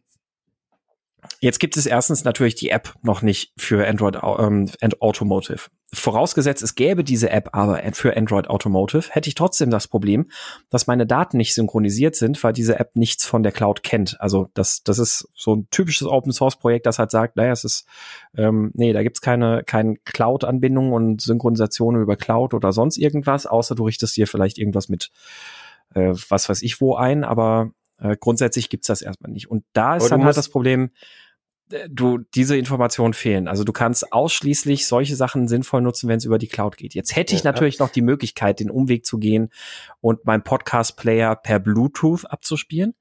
Ähm, dann habe ich halt, also kann ich natürlich machen, aber dann verliere ich halt allen Komfort in der Bedienung der Podcast-App, die ich sonst über die Mittelkonsole hätte. Bei Android Auto habe ich den Vorteil, da hat die App einfach eine Android Auto-Ansicht integriert. Und wenn ich halt Android Auto anschließe, dann habe ich halt da drin mein, mein Podcast-App und ich habe die Anzeige und kann dort meine Podcasts auswählen und die einfach darüber abspielen. Ja, aber du hast, du hast ja, du hast ja bei, bei Android Automotive hast ja trotzdem auch die Wahl, ins Android Auto zu gehen, oder? Nee. Gar nicht mehr? Nee. Das ist nicht da. Also ich habe bei, bei Volvo habe ich erstens nachgefragt, weil ich die Frage hatte ich auch. Da haben die gesagt, ja, das brauchst du ja nicht mehr. Ähm, wie ich dann später herausgefunden habe, doch, brauchte man schon, ja, bräuchte man schon. Ähm, und äh, es ist wohl anscheinend aber auch nicht vorgesehen. So ist es aktuell natürlich auch mit Apple CarPlay. Allerdings hat da, und das, da war ich sehr überrascht, Google schon angekündigt, dass für Android Automotive auch äh, dieses Jahr wohl noch Apple CarPlay-Unterstützung kommen wird. Ja, sie sollen erstmal ihr Android Auto und Automotive angleichen. Finde äh, ich. Das wäre genau, richtig, ne? Und da, da ist halt so ein bisschen noch das Problem. Ich hätte eigentlich erwartet, dass man da vielleicht so eine Art Hybrid-Variante dann irgendwie da wählt. Also das läuft natürlich Android Automotive auf dem Betriebssystem. Und dass, wenn ich mein Handy angeschlossen habe, dass er mir dann halt Apps anzeigt, die über Android Auto verfügbar wären. Und dann, dann kannst du die halt einfach anwählen und dann geht er halt in so einen Modus wie bei Android Auto, dass er die App halt übers Handy einfach in, in die Mittelkonsole Gut, das, das war die, das war die große Enttäuschung von allen, auch von mir. Wobei man sagen muss, dein, dein Problem mit einer App, die halt wirklich sich nicht synchronisiert, ist, wie du ja schon in der Anmoderation gesagt hast, ist ein Problem, das du mit allen Sachen hast, die Mehrfachgeräte haben. Also weißt du, ich, genau. ich, mhm. ich habe zum Beispiel ähm, E-Book-Reader und ich lese halt auf drei verschiedenen Geräten. Ich höre auf vier verschiedenen Geräten Podcasts und ich kann dann, ich könnte dann so eine App, wie du hast, egal wie gut sie ist, die würde mir nichts bringen, weil wenn ich in die Küche rübergehe, ist das ein anderes Gerät, auf dem ich höre. Und es ist auch absichtlich ein anderes Gerät und ich will das auch nicht ändern. Und das, das, das ist halt einfach sehr häufig mittlerweile, dass das so reibungslos geht. Es ist seit vielen Jahren auch so, dass das reibungslos geht. Und ich glaube nicht, dass, dass das das große Argument sein wird weil die Synchronisation ist ja auch für die, die, weil sie die ganzen Bibliotheken dafür sind ja auch ähm, da und es scheitert dann ja meistens eher dran, dass irgendjemand die Infrastruktur betreiben muss, dass das halt was kostet bei Open mhm, Source. Richtig, genau, ja. Und das, das ist so ein bisschen halt einfach, äh, also nein, ich glaube auch nicht, dass das jetzt das, das große Argument dagegen ist. Es ist jetzt einfach nur ein sehr äh, plakatives Beispiel, glaube ich, einfach nur, womit man diese Problematik ein bisschen, ein bisschen zeigen kann. Ähm, denn es gibt natürlich halt auch Leute, die sagen, ja, es ist schön und gut, aber ich habe halt keinen Bock auf Cloud-Accounts und mit einem Android-Auto kannst du natürlich halt immer noch alles ohne, ohne Cloud nutzen, theoretisch. Ne? Ähm, praktisch, also ja, da, da sind wir dann halt auch ganz schnell in, in so einer philosophischen Diskussion, glaube ich. Ähm, also aber ich, hätte, ich war einfach ein bisschen überrascht, dass, dass diese, ja. diese Hybrid-Variante oder dass es halt einfach überhaupt kein Android-Auto da drin gibt. Ähm, ja, das fand ich das, auch schade. Das, das, da war ich doch sehr überrascht, muss ich sagen. Das fand ich auch schade, aber ich, ich, ich denke, dass, dass, dass jemand, äh, dass jemand Android versucht, ohne Cloud-Anbindung, ich meine, weil, was, was, ich, ich frage mich gerade, was das überhaupt bedeutet. Also, mhm. weißt du, die Updates willst du ja trotzdem haben. Wahrscheinlich. Mhm, richtig, ja. Und, und dann, dann, dann ist halt die Frage, was das dann noch bedeutet oder was ist, was du dann überhaupt noch dann für einen Vorteil hast und, ja. und an welchen Punkten die Leute, weiß ich, Leute machen ja dann doch wieder immer Zugeständnisse. Also es ist, die Menschen sind sehr komisch, die, die, die haben dann so eine Ideologie und diese Ideologie ist dann sehr eng begrenzt und dann, dann haben die zum Beispiel, ja, so Cloud und, und so und, und plötzlich äh, dann sind, sind dann im Google-Bereich total strikt und streng und hassen Google und dann zwei Ecken weiter alles in Amazon implementiert bei ihnen. Ja. AWS, Kindle, äh, Whisper Sync, alles und jedes Paket kommt mit Prime. Das ist, das, das sind, das, es gibt's und es ist ein reales menschliches Bedürfnis, aber ich glaube nicht, dass, dass es äh, so sinnvoll ist, dass man darauf so, so viel Rücksicht nimmt. Das müsste halt einfach besser integriert sein und, und die untere Messlatte, das haben sich ja alle so drüber gestellt, müsste ja sein, es müsste mindestens so gut sein wie Android Auto, damit man wirklich sagt, man braucht es nicht. Und das mhm. ist es nicht jetzt. Das ist es nicht, genau. Aktuell noch nicht, ja. Und das ist, das ist natürlich eine große Enttäuschung für alle. Und es muss natürlich behoben werden. Ähm, wo ich aber drauf raus wollte mit dem Play Store ist, dass du halt die, die Autoindustrie hat schon länger immer wieder so Versuche, wo sie selber Software verkaufen will und das nie richtig geschafft hat. Also das, das ist jetzt auf dem Niveau, dass du dir dein Fernlicht irgendwie im Abo kaufen kannst und wenn du das Abo nicht bezahlst, dann ist es weg und es wird argumentiert, ja, wenn du es liest, dann kann es billiger sein, das nicht zu kaufen und dann hat der Nächste einfach Pech gehabt und kann sich überlegen, ob er seinem Gebrauchtwagen nochmal ein BMW zahlt, dass er ein Fernlicht haben kann. Mhm. Also ein automatisches. Äh, und solche Sachen, damit kannst du natürlich äh, nochmal zusätzlich Geld machen, wobei die Frage, die ich mir stelle bei solchen Sachen ist, wie nachhaltig ist es im Sinne von Kundenzufriedenheit, das äh, zu machen, jetzt sagen wir über die nächsten 15 bis 20 Jahre, ähm, ob man sich da selber so einen Gefallen tut, das muss die Zeit noch zeigen.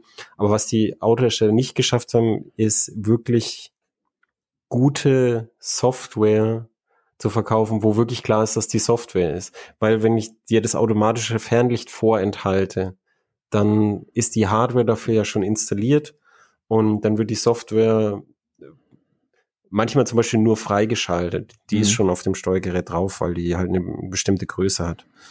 Und dann, dann ist das halt im, im Unterschied zu, dass wirklich ein Drittanbieter irgendeine Software schreibt, die wirklich nützlich für dich sein könnte. Also jetzt, jetzt nur mal als Gedankenspiel, stell dir vor, ein GPS-Lab-Timer, der die ganzen Strecken kennt, auch die Nordschleife und wo du sagen kannst, hier starten wir mal den GPS-Lab-Timer für die Nordschleife oder beziehungsweise der weiß, dass du auf der Nordschleife bist und frage ich, soll ich, soll ich dir äh, Rundenzeiten messen? Mhm. Und ähm,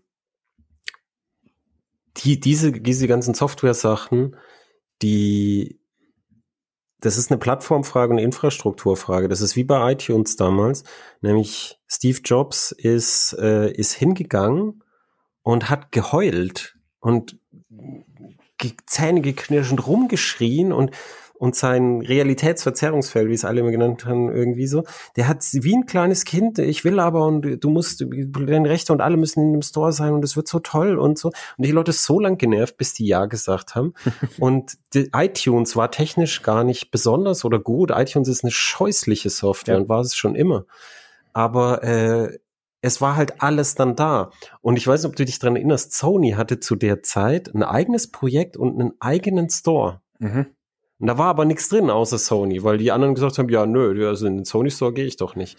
Und selbst Sony ist der hingegangen und hat da so lange rumgeheult und geschrien und weiß ich nicht, vielleicht hat er jemanden gewürgt noch, bis die ihm die Musikrechte gegeben haben. Mhm. Und deshalb ist iTunes groß geworden und der Sony Store natürlich nicht. Weil was musst du in Sony Store gehen, wenn du im iTunes Store das Sony Zeug und alle anderen gekriegt hast, beziehungsweise und viele andere. Und genauso ist es jetzt halt auch. Google bringt den Play Store, der sehr verbreitet ist aus der Smartphone-Welt und wo schon Hardware-Differenzierung hat von Android TV, äh, Set-Top-Boxen und äh, Android-Tablets, wo schon differenziert ist nach verschiedenen Geräten, also wo es das alles schon gibt, wo man dann auch weiter differenzieren kann nach Infotainment-Konsole.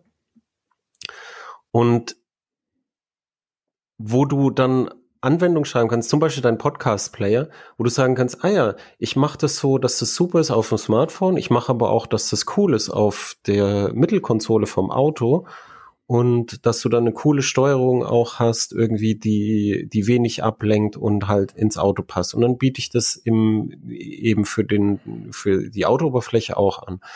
Und dieses System ist halt was, was halt über verschiedene Autohersteller ausgerollt sein müsste. Und jetzt hat Google halt den Aufschlag mal gemacht und die deutsche Autoindustrie oder die gesamte Autoindustrie hat halt nichts dagegen. Die hätten sich vor Jahren halt schon zusammensetzen müssen und zusammen tun müssen. Und bei äh, Kartenmaterial haben sie ja zum Beispiel gemacht mit Here Maps. Und jetzt bei hier äh, der, dem Application Ecosystem, wie sie immer sagen, halt überhaupt nicht. Und das Einzige, was wir jetzt haben, ist Volkswagen, die sagen, bist du überhaupt noch dran? Ja, ja, ja. Entschuldigung. ich, ich, ich höre hier nur Stille. Ähm, die, die Volkswagen hast du als einzigen Gegenvorschlag und die sagen auch nicht, ja, und wir setzen uns an einen Tisch und entwickeln gemeinsam, sondern wir sagen, wir sind groß und wir geben was vor und die anderen können bei uns mitmachen. Und wenn du jetzt überlegst, du bist BMW oder Mercedes und schaust dir an, wie die nix im Griff haben von ihrer Software, funktioniert ja gar nichts. Mhm. Die sind jetzt beim vierten Rückruf oder so für den ID3 und für Golf und so, die und alles in der Werkstatt und das Over the Air, das funktioniert alles nicht und und Sicherheitsaspekte und ach ja, und das kostet ja Geld. Und also das ist ein Riesenverhau und dann sagen sie erstens, sie wollen Software für andere verkaufen. Da, da lacht sich doch Daimler scheckig. Die können viel bessere Software schreiben. Und zweitens, ihr sollt jetzt un in unserem Ökosystem mitmachen. Wir sind die Alternative zu Google. Da würde ich sagen, oh, oh, ja, dann, dann lasse ich lieber Google ins Haus. Ja. ja, ich bin noch sehr gespannt, wie, wie VW da mit dem Ansatz durchkommen wird. Also die haben ja jetzt auch ihre Organisation, diese, diese ähm, K-Punkt-Software, haben sie ja jetzt nun umbenannt in Carriot. Ähm, Was? Und, Carriot? Äh, ja, Carriot. Also das soll heißen, also das ist eine Abkürzung K-I-A-D äh, und Abkürzung für K-I-M Digital. Die, die Namen werden immer blöder, oder? Das wird immer bescheuerter. Also wirklich, also, ja, ähm, absolute Katastrophe und, und versuchen das halt jetzt ja wirklich eben als diese, diese Marke oder diese ähm, eigene Software Company, Infrastruktur Company aufzuziehen für Automotive Software, Automo Automoted, Automated Driving, ähm, Vehicle und Cloud-Plattform und so ein ganzer Kram alles. Und äh, ich bin auch sehr gespannt, wie, wie sie damit sich schlagen werden. Es kommt ja allerdings tatsächlich, und das, äh, da bin ich ja doch sehr überrascht gewesen, äh, in, ich glaube, zwei Jahren, ja, das erste Auto von Ford auf Plattform von äh, VW raus. Echt? Ja. Was? Echt? Ja, ja. Ford, Ford ist der hm, erste okay. Nicht-VW-Konzernkunde bei VW. Okay, das wird interessant. Das ist, äh, Weil Ford, Ford hat, äh, es wundert mich, dass es Ford ist, Weil Ford haben ja schon so ins äh, Klo gegriffen, als sie, als sie, ah, wir wollen ganz früh vernetzt und so dabei sein. Und dann haben sie sich zusammengetan mit einem großen der Branche, nämlich mit Microsoft und haben ein Infotainment-System auf Windows Automotive äh, gebaut. Und das war, das war, ah, das war schmerzerfüllte ja, Jahre ja. bei Ford. Und äh, dann, dann, als sie zurück sind zu QNX, waren alle inklusive der User, vor allem die User, waren dann sehr erleichtert. Und jetzt haben sie ja im, im neuen Mustang Mach-E, äh, den, den bin ich vor ein paar Wochen auch gefahren, äh, auch ein komplett neues Infotainment-System drin. Ähm, ich weiß, kenne die technischen Daten dazu noch nicht, das wollte ich erstmal noch ein bisschen nachlesen. Ähm, da haben die aber tatsächlich ein ganz gutes, ganz ordentliches System gebaut, muss man echt sagen. Also ähm, ich fand das, das vorher, das äh, fand ich auch das Sync 3 oder Sync genau, 4 richtig, oder wie das ja. heißt. Ja. Das, das, das dann auf QNX, das, das fand ich völlig okay. Ja, und in dem gut. Mustang Mach E haben sie halt ein System gebaut, das so so ein bisschen in Richtung Tesla gehen soll. Ne? Also so alles so ähm, wirklich modernes Software-System, dass du so bedienst, wie du einen Computer bedienen würdest, so ungefähr, aber natürlich halt mit der entsprechenden Reduzierung im Auto. Also das meine ich jetzt nicht, sondern aber halt eben, dass du, dass du in vielerlei Hinsicht so intuitiv bedienen würdest, wie du es halt inzwischen heute von Smartphones und PCs und sowas alles kennst. Ähm, da haben die, da haben die eine ganz gute Entwicklung gemacht tatsächlich, was das angeht. Aber ja, ich bin auch gespannt, inwieweit das da weitergehen wird. Gerade eben auch mit dem Hintergrund, dass sie ja auch dann äh, künftig als Kunde von VW da von der Plattform her ähm, ich, zulangen wollen. Ich kann mir das, das nicht vorstellen, wie das funktionieren soll. Das ist so ein Verhau. Jetzt ich weiß auch nicht, ja. Ich, aber ich, ich, ich, kann, ich kann mir, doch, ich kann mir vorstellen, wie es ist. Äh, ich kann mir vorstellen, dass so wie damals mit Windows Automotive das Ford das einfach nicht weiß. Wer weiß, ne? Ja, weißt du, da kommt, kommt der VW, ah, wir haben jetzt so und so viele Leute eingestellt. Weißt du, es hat mir total leid getan. Ich weiß nicht, habe ich dir das erzählt? Äh, als ich gesagt habe, irgendwie die, die äh, Volkswagen-Software, als ich das letzte Mal drüber gerantet habe, hat äh, sich ein, äh, ein Volkswagen-Software-Ingenieur äh, sehr auf die Füße getreten gefühlt und, äh, äh, und mir tun diese Leute leid. Also falls du zuhörst, wieder mal, es tut mir leid. Aber es ist einfach sehr, sehr schwierig, ähm, überhaupt zu wissen, was bei euch vor sich geht, weil eure technische Kommunikation bei Volkswagen findet praktisch nicht mehr statt. Du kannst jederzeit bei BMW und bei Daimler und so anrufen und sagen, gib mir einen Techniker, ich möchte über Software sprechen und so. Und dann kommen da tolle Artikel raus, die zeigen, oh, da passiert ganz viel. Und bei euch ist es so, du rufst an und ich bin Techniker und dann passiert monatelang nichts und dann sagen sie, oh, ich muss hier Erwartungsmanagement betreiben oder so. Irgendjemand nicht aus der Technik, sondern aus der PR oder aus der Presseabteilung. Dann, dann in der Zwischenzeit hat der Pressesprecher dreimal gewechselt, weil das ja jetzt ganz wichtig ist, dass sie ständig wechseln. Und dann ist es dann halt auch einfach so, dass dann, wenn der Pressesprecher dann versucht, technische Sachen zu beantworten, dann ist es auf dem Niveau, ich frage, ja, wie ist denn das gemacht? Äh, äh, also ich glaube schon, ja, das ist schon so gemacht, dass es irgendwie gut ist. Und ich sage, ja, danke fürs Gespräch. Das, das schreibe ich jetzt genau so rein. Ja. Also es ist einfach, wenn, wenn ihr wirklich, ich weiß, dass es unfair von mir ist, euch gegenüber. Aber wenn ihr wirklich wollt, dass was ändert, dann, dann geht in diese Presseabteilung und dann, dann, dann, und dann, dann, dann tretet da mit Anlauf dem Chef in den Arsch, dass der Stiefel stecken bleibt und sagt, die, die, die Rechnung für den Stiefel, die schickst du dann mir und sagt dem, er soll einfach gescheite Pressearbeit machen. Mhm. Es wäre dringend, danke. Ja. Jetzt, jetzt habe ich schon wieder gerantet, das tut mir keine, keine Folge ohne VW-Renten. Aber ähm, also um, um, um das gerade nochmal abzuschließen, also mit, mit Ford, also ich finde das gerade bei Ford halt auch super interessant, weil, ähm, also ich habe gerade parallel noch mal ganz schnell nachgeguckt. Also das System, was sie jetzt im, im äh, Mustang Mach-E drin haben, ist wohl tatsächlich noch auf Basis von dem Sync 4, also da die aktuellste Version. Mhm. Ähm, und was ich, was ich interessant finde, ist einerseits soll eben in ähm, in ein, zwei Jahren soll der erste Ford auf MEB-Plattformen kommen, also diese modulare Elektrobaukasten von VW. Mhm. Äh, und gleichzeitig hat Ford aber auch gesagt, dass sie ab 2023 komplett auf Android Automotive setzen werden. Ja, dann ist ja auch klar, warum sie zwischenzeitlich äh, so ein Experiment VW verkraften können. Möglicherweise. Gut, aber ich meine, da, sie werden ja ein Auto auf der Plattform bauen von VW. Aber ich finde es halt interessant, dass sie sagen, ja, wir nehmen das die Autoplattform, aber in Sachen Infotainment gehen wir schon zu Google. Ja, ist, äh, wobei da Volkswagen selber gesagt hat, dass das ist ja, es ist ja so so große Softwareplattform, die sie da bauen wollen.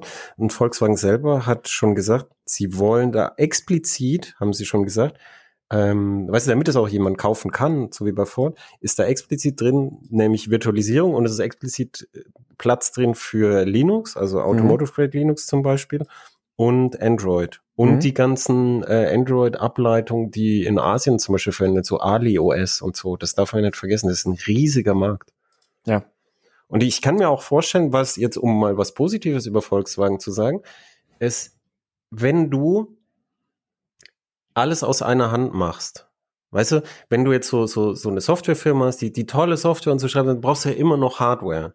Und dann, oh ja, Hardware und so, weißt du so, aber wenn du, wenn du jetzt Volkswagen sehen würdest als Systemhaus, wo du sagst, du kriegst alles aus einer Hand. Du kriegst die, die Plattform, so MEB-Plattform, äh, dann, dann kriegst du irgendwie die, die, so ein Netzwerk von Steuergeräten mit dem Netzwerk von Zulieferern und so. Und dann kriegst du eine Softwareplattform, die, äh, die halt Volkswagen auch verwendet und du, du halt dich da reinhängst, dann ist auch für die Zulieferer einfach, weil die, weil die sagen können, ah ja, die, das ist dieselbe äh, Softwareplattform. Also mhm. kann ich mir schon vorstellen, dass das, dass das da auf dem Papier theoretische Vorteile. Es müsste halt noch gut umgesetzt werden. In der Praxis werden. ausgespielt werden, ja. ja. Es müsste halt jetzt noch gut umgesetzt werden und da zweifle ich jetzt dran, aber ich lasse mich gerne eines Gegenteils belehren. Ja, ich bin, ich bin gespannt, ja. Aber, aber nochmal zurück zu, zu Android Automotive. Ähm, eine Frage hatte ich jetzt noch, weil du vorhin gesagt hast, äh, bei dir sah der Homescreen aus wie diese, also wie, wie, wie so vier Kacheln, wie bei ähm, Windows eigentlich. Ähm, bei mir im Polestar 2 sah der Homescreen tatsächlich so aus, dass das vier Zeilen waren. Ähm, und äh, ich vermute nämlich schon, dass auch der Homescreen schon deutlich mehr Custom, also anpassbar ist durch den Hersteller. Also grundsätzlich, das können wir vielleicht auch noch an der Stelle einschreiben, äh, grundsätzlich ist es so, dass Android Automotive natürlich eben, ja, kann, kann man sich vorstellen, wie so über Themes ähm, anpassbar ist. Und ähm, über diese Themes kann dann eben halt auch die Farbgebung und alles für die Google Maps Karte etc. verändert werden. Ähm, und äh, sieht dann dementsprechend halt auch die Google Maps Karte sieht anders aus. Die, die Schriftart ist, ist eine herstellereigene Schriftart. Die Menüinhalte sind herstellereigen und sowas. Also da kann dann schon also, sehr also viel bei, durch bei dir den Hersteller selbst beeinflusst werden. Ich habe extra noch mal ein Foto aufgemacht. Also und? bei mir sind es vier bei mir sind es vier Kacheln im Polster. Ah ja, siehst du, dann, dann ist nämlich auch der also Homescreen der, der schon. Homescreen meine ich jetzt. Ja, ein, ein anderer. Ähm, ich habe nämlich auch gelesen, dass beispielsweise Ford von sich äh, gesagt hat, wenn sie Android Automotive bringen, wird es sich in der Nutzererfahrung sehr stark davon unterscheiden, was jetzt Ford, äh, was, was jetzt Volvo beispielsweise gemacht hat. Also dass man, ähm, dass da schon der Hersteller die Möglichkeit hat, das System sehr, sehr stark an die eigenen Bedürfnisse anzupassen, aber in Kooperation mit Google, dass das halt nicht äh, über solche Hacks stattfindet, wie es viele Smartphone-Hersteller gemacht haben, sondern dass diese Möglichkeiten der Anpassbarkeit vorgesehen sind im Betriebssystem. So, äh, ja. Dass also eine entsprechende also, Update-Fähigkeit gegeben ist. Ja, und Google hat ja auch schon gesagt, dass, dass sie, dass sie, dass sie schon den, den Einfluss auf die, auf das Benutzerinterface vom Betriebssystem, dass sie das behalten wollen. Also das heißt, du, du musst dich in, in dem Rahmen zumindest dessen bewegen, was Google vorgibt. Genau, richtig, ja. Also Google hat da entsprechende User Interface Guidelines auch geschrieben. Äh, die müssen berücksichtigt werden. Das gilt genauso natürlich auch für Apps, die für Android Automotive freigegeben werden sollen. Die müssen entsprechend freigegeben werden von Google, dass sie diesen ähm, Richtlinien für ablenkungsfreies Fahren entsprechen. Und da, da gehören halt auch wieder ganz viele Sachen dazu. Ähm, aber ja, also die, die Hersteller haben dann natürlich schon die Möglichkeit, das so zu gestalten, dass, dass das nicht irgendwie, dass du nicht da reinsitzt und denkst, ah, das ist Android Automotive, sondern dass du dich reinsetzt und denkst, ah ja, das sieht so aus wie ich, das, wie, wie mein Volvo so ungefähr. Mhm. Aber natürlich in der, in der, äh, so, so in den, in Anführungszeichen, Klickpfaden und sowas, gibt es natürlich Richtlinien, die die Hersteller dazu befolgen haben, die Google vorgibt. Der Kollege Stefan Portek, äh, der macht bei der CT Autothemen, der hat das äh, System von GM schon mal gesehen in so einer Sitzkiste. Mhm. Und da hat er gesagt, da ist halt das Google-System, ist halt durchdachtes User-Interface, weil du kannst ja, du musst dich ja an die Designvorgaben halten. Mhm. Und dann in den Untermenüs bei den Autoherstellern hat er gesagt, das, das ist ein ganz einfaches Text, ein ganz einfaches hierarchisches Textmenü, mhm. das einfach aussieht wie hingeschissen, hat er gesagt. Also ich glaube, das ist, äh, und der hat er nämlich auch gefragt und da hieß es so, dass es irgendwie halt der Bereich, wo die Autohersteller eine größere Designfreiheit haben. Und das ist auch beim, beim Polestar so. Es gibt einen, einen merklichen Bruch, mhm. würde ich sagen, wenn du in die Autoeinstellung gehst. Mhm. Die sind nicht schlecht gemacht, irgendwie aber ähm, die sehen anders aus mhm. und ja, fühlen sich auch ein bisschen anders an. Ist bei dem Volvo ähnlicher. Und das ist, äh, das, das ist halt so, wo, wo Google dann ähm, die, die Vorgaben auflöst, weil, weil sie wahrscheinlich sagen, das ist halt der Bereich, wo die das schon lange machen, das sollen die dann halt so mal machen, wo es ist. Man muss aber auch sagen, beim Auto einstellen, das das macht man sowieso meistens im Stand. Eben, also das, da, da sind Autos inzwischen so komplex, also es ist eh meistens sinnvoll, das im Stand zu machen. Ähm, Wer es nicht im Stand macht, sollte es tun. Richtig, ja. Um, ähm, um, um ein bisschen mit dem Zeigefinger zu wackeln. Ein, ein Punkt, auf den ich jetzt vielleicht noch ähm, hinaus möchte, ist, ähm, und da, da möchte ich beginnen mit einem Beispiel, ähm, das ich so in der Navigation mit Google Maps hatte. Ähm, Google Maps, da sind wir uns sehr einig, ist eine hervorragende Navigation, gerade was so Echtzeitdaten angeht, was, was äh, sofort jederzeit irgendwelche Routenvorschläge angeht. Ähm, funktioniert in jeder Hinsicht wirklich sehr gut, sehr gute Streckenvorhersagen. Hier bei den Elektromodellen ist auch eine Integration, welche Ladepunkte du anfahren möchtest und sowas drin. Mhm, gleichzeitig hat Google Maps aber auch nach wie vor so ein paar Schwächen, wo man einfach sagen muss, na, da fehlt schon ein bisschen was, was man sich nicht immer vielleicht, aber oftmals durchaus auch in einem richtigen Navigationssystem wünschen würde. Dazu gehört die Möglichkeit, Zwischenziele zu setzen. Das geht. Aber du kannst diese Zwischenziele nicht bearbeiten. Wenn du also eine Route planst, dann hast du vier Ziele und du möchtest jetzt vielleicht noch mal ein Ziel in der Reihenfolge ändern, auch vielleicht, weil die Reihenfolge einfach nur beim Hinzufügen irgendwie durcheinander gekommen ist oder sowas, hast du keine Möglichkeit mehr dazu, diese Reihenfolge zu ändern, sondern du musst dann alle Ziele danach wieder rauslöschen und das dann in die richtige Reihenfolge wieder hinzufügen. Also das einfach nur mal, okay. als, ja, ja, genau. Ne? Und das, das jetzt einfach nur mal so ein, so ein ganz kleines, einfaches Beispiel mir zu geben. Weil Maps ist kann das ja seit Ewigkeiten. Richtig, ja. Aber das, also das, das ist vielleicht so ein bisschen so ein Edge Case, aber ist es halt so eine Sache, wo Google Maps irgendwie auf, auf Android ähm, äh, so in, in der Navigationsansicht, wie sie auch über Android Automotive ausgegeben wird, äh, Android Auto, wie aber auch hier auf Android Automotive noch immer so ein paar Unzulänglichkeiten hat. Die sind nicht kriegsentscheidend, die sind nicht tragisch, aber sie sind halt da. Da geht's mir jetzt weniger rum und den ganz konkreten Punkt, worum es mir mehr geht, ist ähm, auch so mit, also es gibt da sicherlich in der einen oder anderen Hinsicht so ein paar Dinge, die einem da fehlen könnten. Und äh, Volvo wählt jetzt natürlich einen sehr schlanken Start, dass sie sagen, ja, das ist jetzt, das System kann gerade so viel, wenn nicht vielleicht sogar ein bisschen weniger als unser bisheriges Census Connect, aber ähm, es ist halt jetzt eben dann schon die neue Plattform. Wo ich mich jetzt frage, Google ist in der Vergangenheit oftmals nicht besonders gut aufgefallen, wenn es um die Zusammenarbeit mit Kooperationspartnern geht. Ähm, auch die Produktpolitik bei Google, so sehr ich auch die Produkte von Google oftmals nutze, äh, die Produktpolitik ist manchmal absolute Katastrophe. Äh, da werden, da werden Services auf den Markt gebracht und dann funktionieren die über Jahre nicht richtig und irgendwann werden sie halt einfach eingestellt. So, ja, das, okay, das, dann das, halt jetzt nicht mehr. Ja, das wollte ich auch noch als Kritik sagen. Ja, und das, das, da hätte ich jetzt auch Angst als Autohersteller. Ja, genau. Also so, so ein Beispiel ist, ich habe hier zwei, drei Google Homes bei mir zu Hause stehen. Ähm, ich benutze ähm, ich benutze Spotify als Media Player und wenn du einem Google Home sagst, spiel mir doch mal bitte irgendwas von, von Spotify ab, dann ist diese Tonqualität komplett beschissen. Das, das klingt, als würdest du ein MP3 mit 96 Kilobit oder sowas laufen lassen. Äh, Spotify hat halt auch schon technisch dargelegt, warum das an Google liegt und nicht an denen. Ähm, und Google interessiert es halt einfach nicht. Die, die ändern da einfach nichts. Das ist ein Problem seit Jahren bekannt, machen sie einfach nicht. Ähm, ich habe ganz lange Google Play Music benutzt. Dann hat Google irgendwann gesagt, ja, nee, wir machen jetzt, wir machen jetzt YouTube Music, weil wir haben jetzt YouTube als Bezahlplattform, dass du da Abos abschließen kannst. Also machen wir das als jetzt über YouTube Music. Ähm, und dann haben sie Google Play Music Kunden dann langfristig gesagt, so, bei euch werden wir jetzt dann irgendwann abschalten. YouTube Music ist aber völlig unnutzbar da hast du noch dazu den Fall, dass du halt oftmals bei Liedern nicht eine Datei abgespielt kriegst in hoher Qualität, sondern dass, dass du im Zweifelsfall Pech hast, dass das Lied, das du in deiner Playlist hast, dass er da einfach das erstbeste Suchergebnis findet oder nimmt, was er halt bei YouTube findet. Und es kann halt sein, dass das irgendein schlecht hochgeladenes Video in mieser Qualität ist und dann wird dir das auf dem Handy abgespielt als Musik, wo du ja eigentlich nur Musik hören möchtest.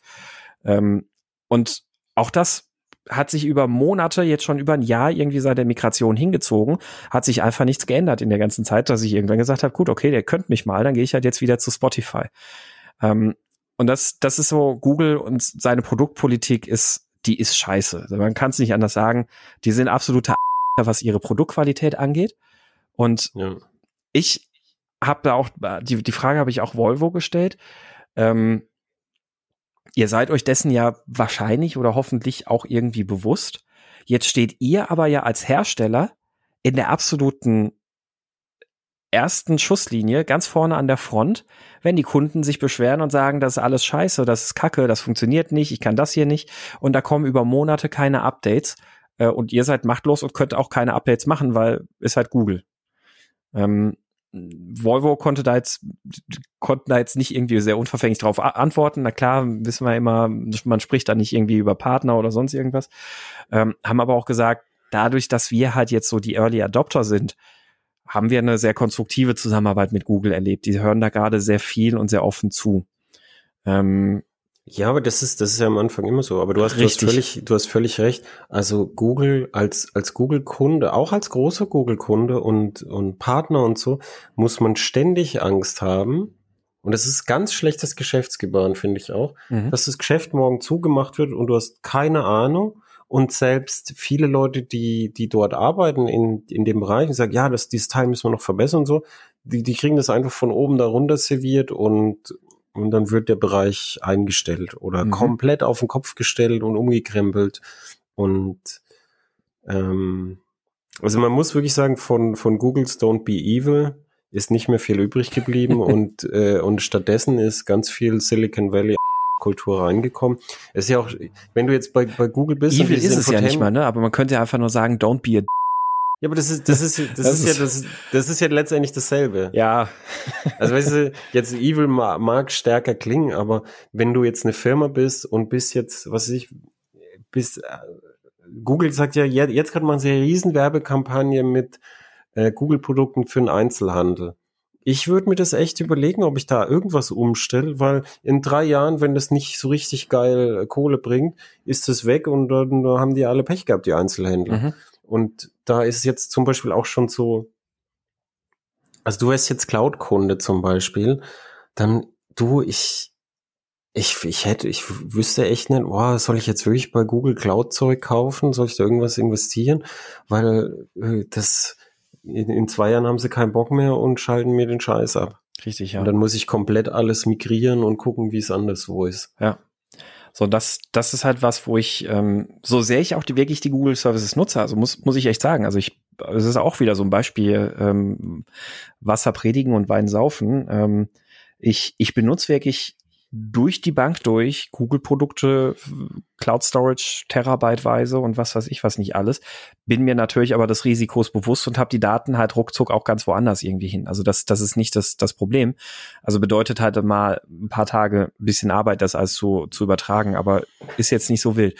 Nur ja, aus dieser nur geschäftlichen Perspektive halt wirklich, wo du ja dann als Hersteller derjenige bist, der dafür halt an der Front steht und mit diesem Produkt sich genau. vom, vom, vom du, Kunden die Watschen abholt im Zweifelsfall. Genau, wenn, ne? wenn du, wie du beschrieben hast, der Autohersteller bist, dann, dann ist es halt nicht mehr so, dass, dass du dann sagst, ah ja, ich habe alle meine Daten äh, redundant, äh, ich bin darauf vorbereitet, dass Google mich verrät und so, sondern du, deine Kunden werden ja dann verraten mhm. mit dir und dann, dann hast du, weißt du, so, dann weißt du ja nicht, wie die das finden. Also das, das ist auch so ein großer Kritikpunkt. Google hat sich in der letzten Zeit echt nicht bekleckert mit Ruhm und ich bin immer dafür, dass man langfristige Geschäftsbeziehungen aufbaut. Mhm. Weißt du, so, so, so die, dieses ganze äh, kurzfristige Scheiß da und, und schnelles Wachstum und so, das sind alles Firmen, die, die, die, die haben einen kurzen Hype und dann explodieren sie. Zum allergrößten Teil, ganz wenige Firmen kommen da durch. Und die, diese langfristig, langsam wachsenden Firmen und Geschäft und dass man guckt, das Prinzip des guten Kaufmanns, dass alle rausgehen und haben was davon und so. das sind Prinzipien, die, die gelten heute noch genauso wie immer. Mhm, und ja. da, da ist es halt echt schwierig, wirklich, weil man weiß, man kann sich auf Google nicht verlassen. Und vielleicht, äh, jetzt um nochmal was Positives über Volkswagen zu sagen und die deutsche Automobilindustrie, vielleicht wäre die Chance für unsere Autoindustrie, genau das anzubieten, dass man sagt, wir sind Firmen, die seit teilweise über 100 Jahren existieren und die, äh, die, die ganz langfristig denken und planen und die selber auch an sehr langfristigen Partnerschaften interessiert sind. Schau dir nur so an wie die, die Stuttgart Connection, Bosch, Mahle, Daimler, Porsche, mhm. weißt du? Das, das sind, die, die sind da seit Ewigkeiten in dem Kessel drin und arbeiten da gut zusammen. Und wenn du, wenn du dann halt so sowas anbieten würdest, die Autohersteller kennen sich ja auch untereinander. Da gehen ja die ganze Zeit Manager von da nach da und Arbeiter von da nach da. Und wenn du sowas anbieten könntest als Alternative, glaube ich, wäre das ganz interessant. Aber mhm. da müsste man halt, weißt du, ich glaube nicht, dass es funktioniert, dass, dass Volkswagen sagt, so, ich mache das jetzt und du kannst entweder mitmachen oder du hast halt Pech gehabt, sondern ich glaube schon, dass man da mehr sagen muss, es ist ein gemeinsames Projekt. Ja, ja. Und also ich, ich bin mir relativ sicher, dass Google sich dessen natürlich bewusst ist und dass sie versuchen werden, das äh, schon sehr gut zu, zu befriedigen und da jetzt auch nicht leichtfertig ähm, diese Plattform einfach irgendwie den Hunden zum Fraß vorwerfen werden. Ich, ich, ich, ich glaube, ich, ich bin da, ich bin da tatsächlich wegen, wegen fast, fast schon, sag ich mal, optimistisch, wo ich aber wegen, glaube, wo es auf Geld. jeden Fall scheppern wird, ja. werden, werden Updates sein. Also, dass, dass die Hersteller aus ihrem Bedarf, aus dem, was die Kunden so vermelden und sowas, da Feedback und Wünsche äußern werden, die, die halt auf äh, Betriebssystemebene umgesetzt werden müssen, wo Google sich im Zweifelsfall sehr, sehr, sehr viel Zeit lassen wird. Okay, aber da muss man sagen, die, die Update-Politik von Autohersteller natürlich, ja, ja. Ist, ist grauenvoll. Also, ja. dass es da schlechter wird, ist, ja, das, das hoffentlich das, nicht das anzunehmen. Das, das sondern im wohl. Gegenteil haben, haben ein paar Autohersteller gezeigt, wie es besser geht. Also BMW zum Beispiel hat gezeigt, dass sie über eine riesige Autoflotte tatsächlich over the air ausrollen können. Tesla macht ständig Software-Updates für die Autos, wo auch man geht auch mal einen Schritt zurück und so. Ja. Also da, da ähm, da geht, glaube ich, eher was, was voran mit, mit Updates und ich glaube nicht, dass das Problem ist. Nee, meine, meine Angst ist daher, die ganzen Sachen von Google, die die einstampfen, sind ja Sachen, die dann ökonomisch nicht funktionieren. Das heißt, die kein Geld einbringen. Mhm.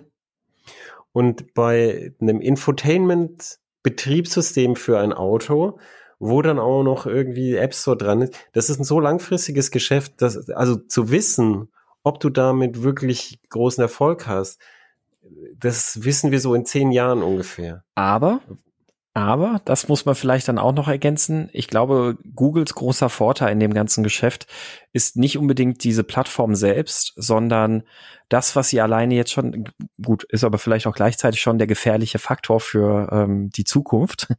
Ähm, den großen Vorteil, den sie haben, ist, dass sie jetzt ab sofort sehr kurzfristig, sehr bald halt schon tonnenweise Daten von Fahrzeugen bekommen, ähm, die draußen auf der Straße unterwegs sind, die für Google natürlich hinsichtlich des Auto, äh, autonomen Fahrens ähm, extrem wertvolle und hilfreiche Daten sind. Und ähm, die Hersteller sind ja verpflichtet, alle Daten, die auf dem Fahrzeug erfasst werden, an Google auch weiterzugeben. Ähm, das, das heißt also, dass, dass Google ja freien Zugriff im Grunde genommen halt auf alle Daten hat, die das Auto so, so produziert. Das ist auch eine ähm, schöne Klausel. Ist na, das wirklich also, so? Ja, es ist, ist tatsächlich, deswegen wehren sich die deutschen Hersteller auch dagegen. Ähm, oder zumindest sagen sie, dass das der Grund ist, warum sie sich dagegen wehren. Äh, aber Google bekommt damit halt eben schön umfangreiche Daten, inklusive schon solcher Kleinigkeiten wie, ähm, weiß ich nicht, Motortemperatur auf dieser und jener Strecke bei den und den äh, Umgebungsparametern, äh, Gaspedalstellung und was weiß ich was nicht alles. Ne? All solche Daten kann Google halt da, damit nutzen. Ähm, und für die ist das natürlich ein enormer Vorteil oder ein enormer ähm, Fundus an Daten, den sie halt für das ganze Thema autonomes Fahren. Ich glaube auch, dass, dass das mit ein Grund war, aber ich, ich glaube, dass der Wert dieser Daten ähm, mittlerweile nach allem, was man machen kann, was Google machen kann und auch tatsächlich tut, dass der Wert dieser Daten nicht so hoch ist, wie man auf den ersten Blick denkt. Das ist natürlich ganz cool und so. Und vor allem ist es aber für Google so, das war ja das, wo die deutschen Autohersteller gesagt haben, mit Here Maps, weil wir tief ins Auto integriert sind, können wir viel mehr und genauere Daten uns zu liefern, also als Gegenmodell mhm, zu Google Maps genau, und so. Ja.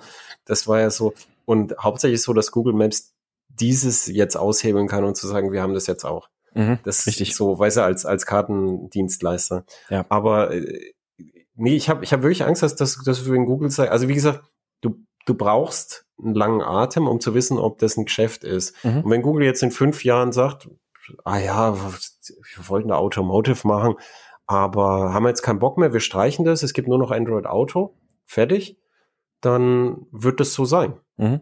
Richtig, ja. Und dann wird niemand wissen, ob das jetzt ein großer Erfolg war. Dann werden viele vielleicht aufatmen. Aber die, die das dann im Auto haben, dann sagt Google, ja, machen wir nicht mehr. Und dann sagen sie, ja, es gibt noch Support.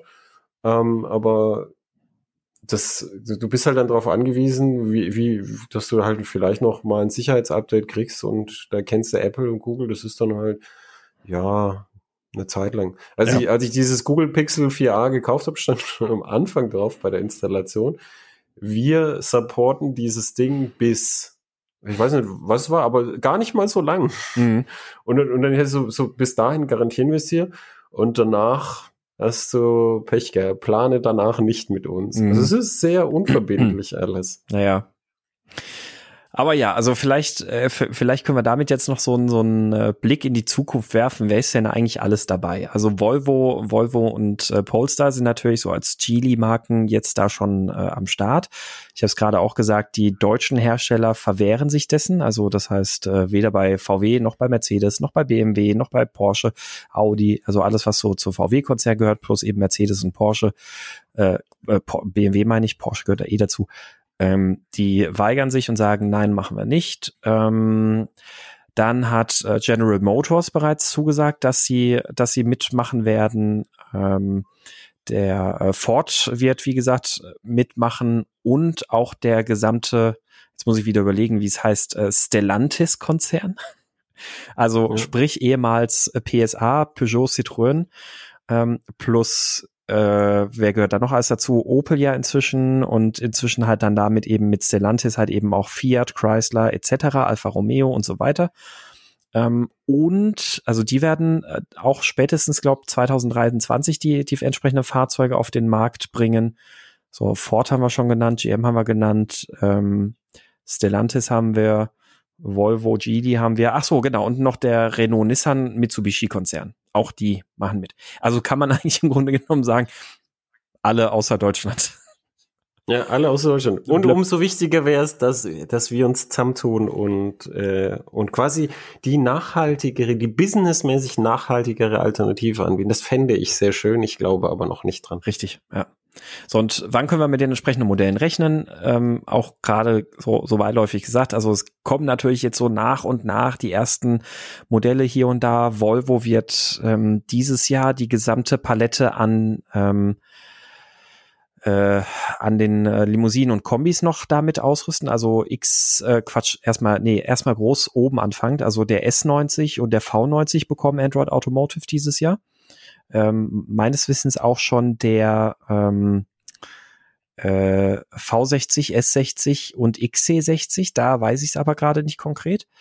Und der XC90, also der, der Geländewagen oder der SUV, der, der Top-SUV, der wird ohnehin dieses übernächstes Jahr als komplett neues Modell auf den Markt kommen. Da wird eh alles anders sein.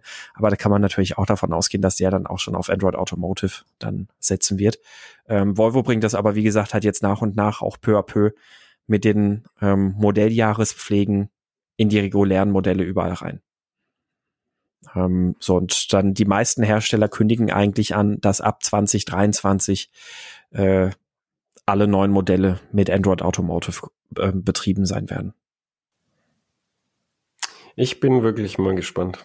Also wie, wie das wird. Ich, ich hoffe, ich hoffe, dass es, also ich, ich hoffe, ich stehe auch immer auf der Seite vom Endverbraucher und ich hoffe, dass es halt so ist, dass sich jemand drum kümmert.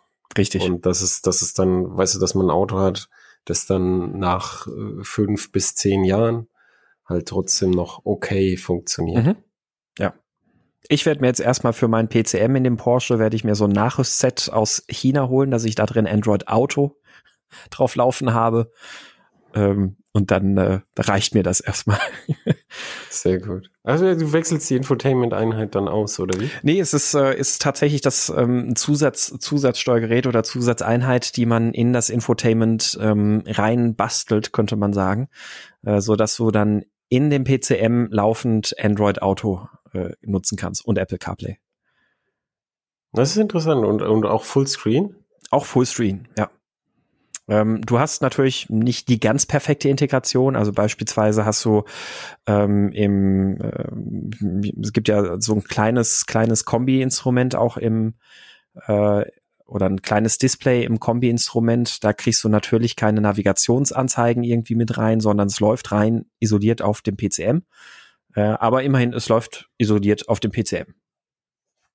Ne, ist interessant. Das, äh, das werde ich mir wahrscheinlich mal demnächst irgendwann mal als äh, Nachmittagsprojekt mal gönnen. Ja, ja, da könntest du, da könntest du mal einen Artikel machen, finde ich. Das stimmt. Ich glaube, da, da, das wäre ein sehr gutes Thema für Heise. Das stimmt. Ja, also so, sowas nachrüsten, das ist sehr interessant. Du, was wir jetzt haben, wir sind jetzt, würde ich sagen, durch mit Android, Am Ende, aber wir richtig? haben jetzt, wir haben jetzt was, was wir äh, sonst nicht hatten, nämlich wir können eine Vorschau machen. Ja, Weil wir haben ja die Themen schon. Das ist ja der Wahnsinn. ja? Sollen wir eine Vorschau machen? Machen wir eine Vorschau. Mhm. Also, wir sprechen äh, am 28.04.2021 über elektrische Motorräder. Die ganzen großen elektrischen Roadster, Energica, Harley, Zero, äh, KTM, dann die, die kleineren Geländemotorräder. Und Dazu haben wir einen Gast, den Jürgen Theiner, der sich so ein Ding gekauft hat und damit in Tirol herumfährt. Mhm. Das heißt auch, und das haben wir uns tatsächlich absichtlich überlegt, weil, weil viele Leute gesagt haben, ja, das wechselt dann so von Auto zu Motorrad. Das heißt, wir haben dann in der nächsten Folge auch eine reine Motorradfolge, auch mit den Sachen, die uns bewegt haben. Und ähm, das heißt, ihr seid jetzt darauf vorbereitet. Das heißt, wer nicht weiß, was ein Motorrad ist oder äh, darüber nichts hören möchte oder nur darüber hören möchte, hat hiermit seine optimale Wahlfreiheit. Seine, äh, seine, seine Vorab Richtig. Warnung. Und das Schöne ist natürlich, wir können ja an der Stelle auch nochmal unseren äh, Anrufbeantworter, unseren WhatsApp-Anrufbeantworter ergänzen. Ihr könnt dort natürlich einerseits nochmal Kommentare und Fragen zum heutigen Thema hinterlassen, aber natürlich halt auch schon äh, für die künftige Folge. Da ihr, ihr jetzt wisst, wir werden über Elektromotorräder reden. Vielleicht habt ihr ja irgendwelche konkreten Fragen dazu, ähm, die wir versuchen können, zu, in, in dem Kontext mit zu beantworten und mal aufzugreifen. Äh, deswegen, ja, genau. Oder, äh, wir, oder gerne unseren Anrufbeantworter und die Kommentare. Ja, sehr gut, genau. Wie bitte? Ich habe gesagt, da können wir die, die Fragen gleich dem Jürgen auch weitergeben. Wenn wir sie nicht genau, richtig, beantworten ja. können, können sie der Jürgen beantworten als Besitzer im, im Alltag. Mhm. Das äh, ist eine sehr gute Idee. Schickt uns ganz viele Fragen zu elektrischen Motorrädern und ihrer Aufladung. Und jetzt brauchen wir noch eine Abmoderation. Oder, oder war das? genau, gut, gut, dann genau, wir, wir moderieren ab und zwar, ähm, eigentlich habe ich es ja gerade auch schon gesagt, dass, dass es ja das Übliche gilt. Ihr könnt uns eure Kommentare, Fragen etc. natürlich gerne auch auf unserer Website hinterlassen, die Hupe, die Hupe-podcast.de ähm, und natürlich aber auch über unseren WhatsApp-Anrufbeantworter. Die Infos dazu findet ihr wie immer auch in den Show Notes. Ähm, gebt uns gerne Kommentare und äh, Bewertungen auch auf iTunes und Coop. Das hilft uns natürlich auch immer so ein bisschen im Podcast-Ranking. Äh, empfehlt uns weiter, teilt uns fleißig und damit sagen wir dann Tschüss und bis zum Tschüss. nächsten Mal.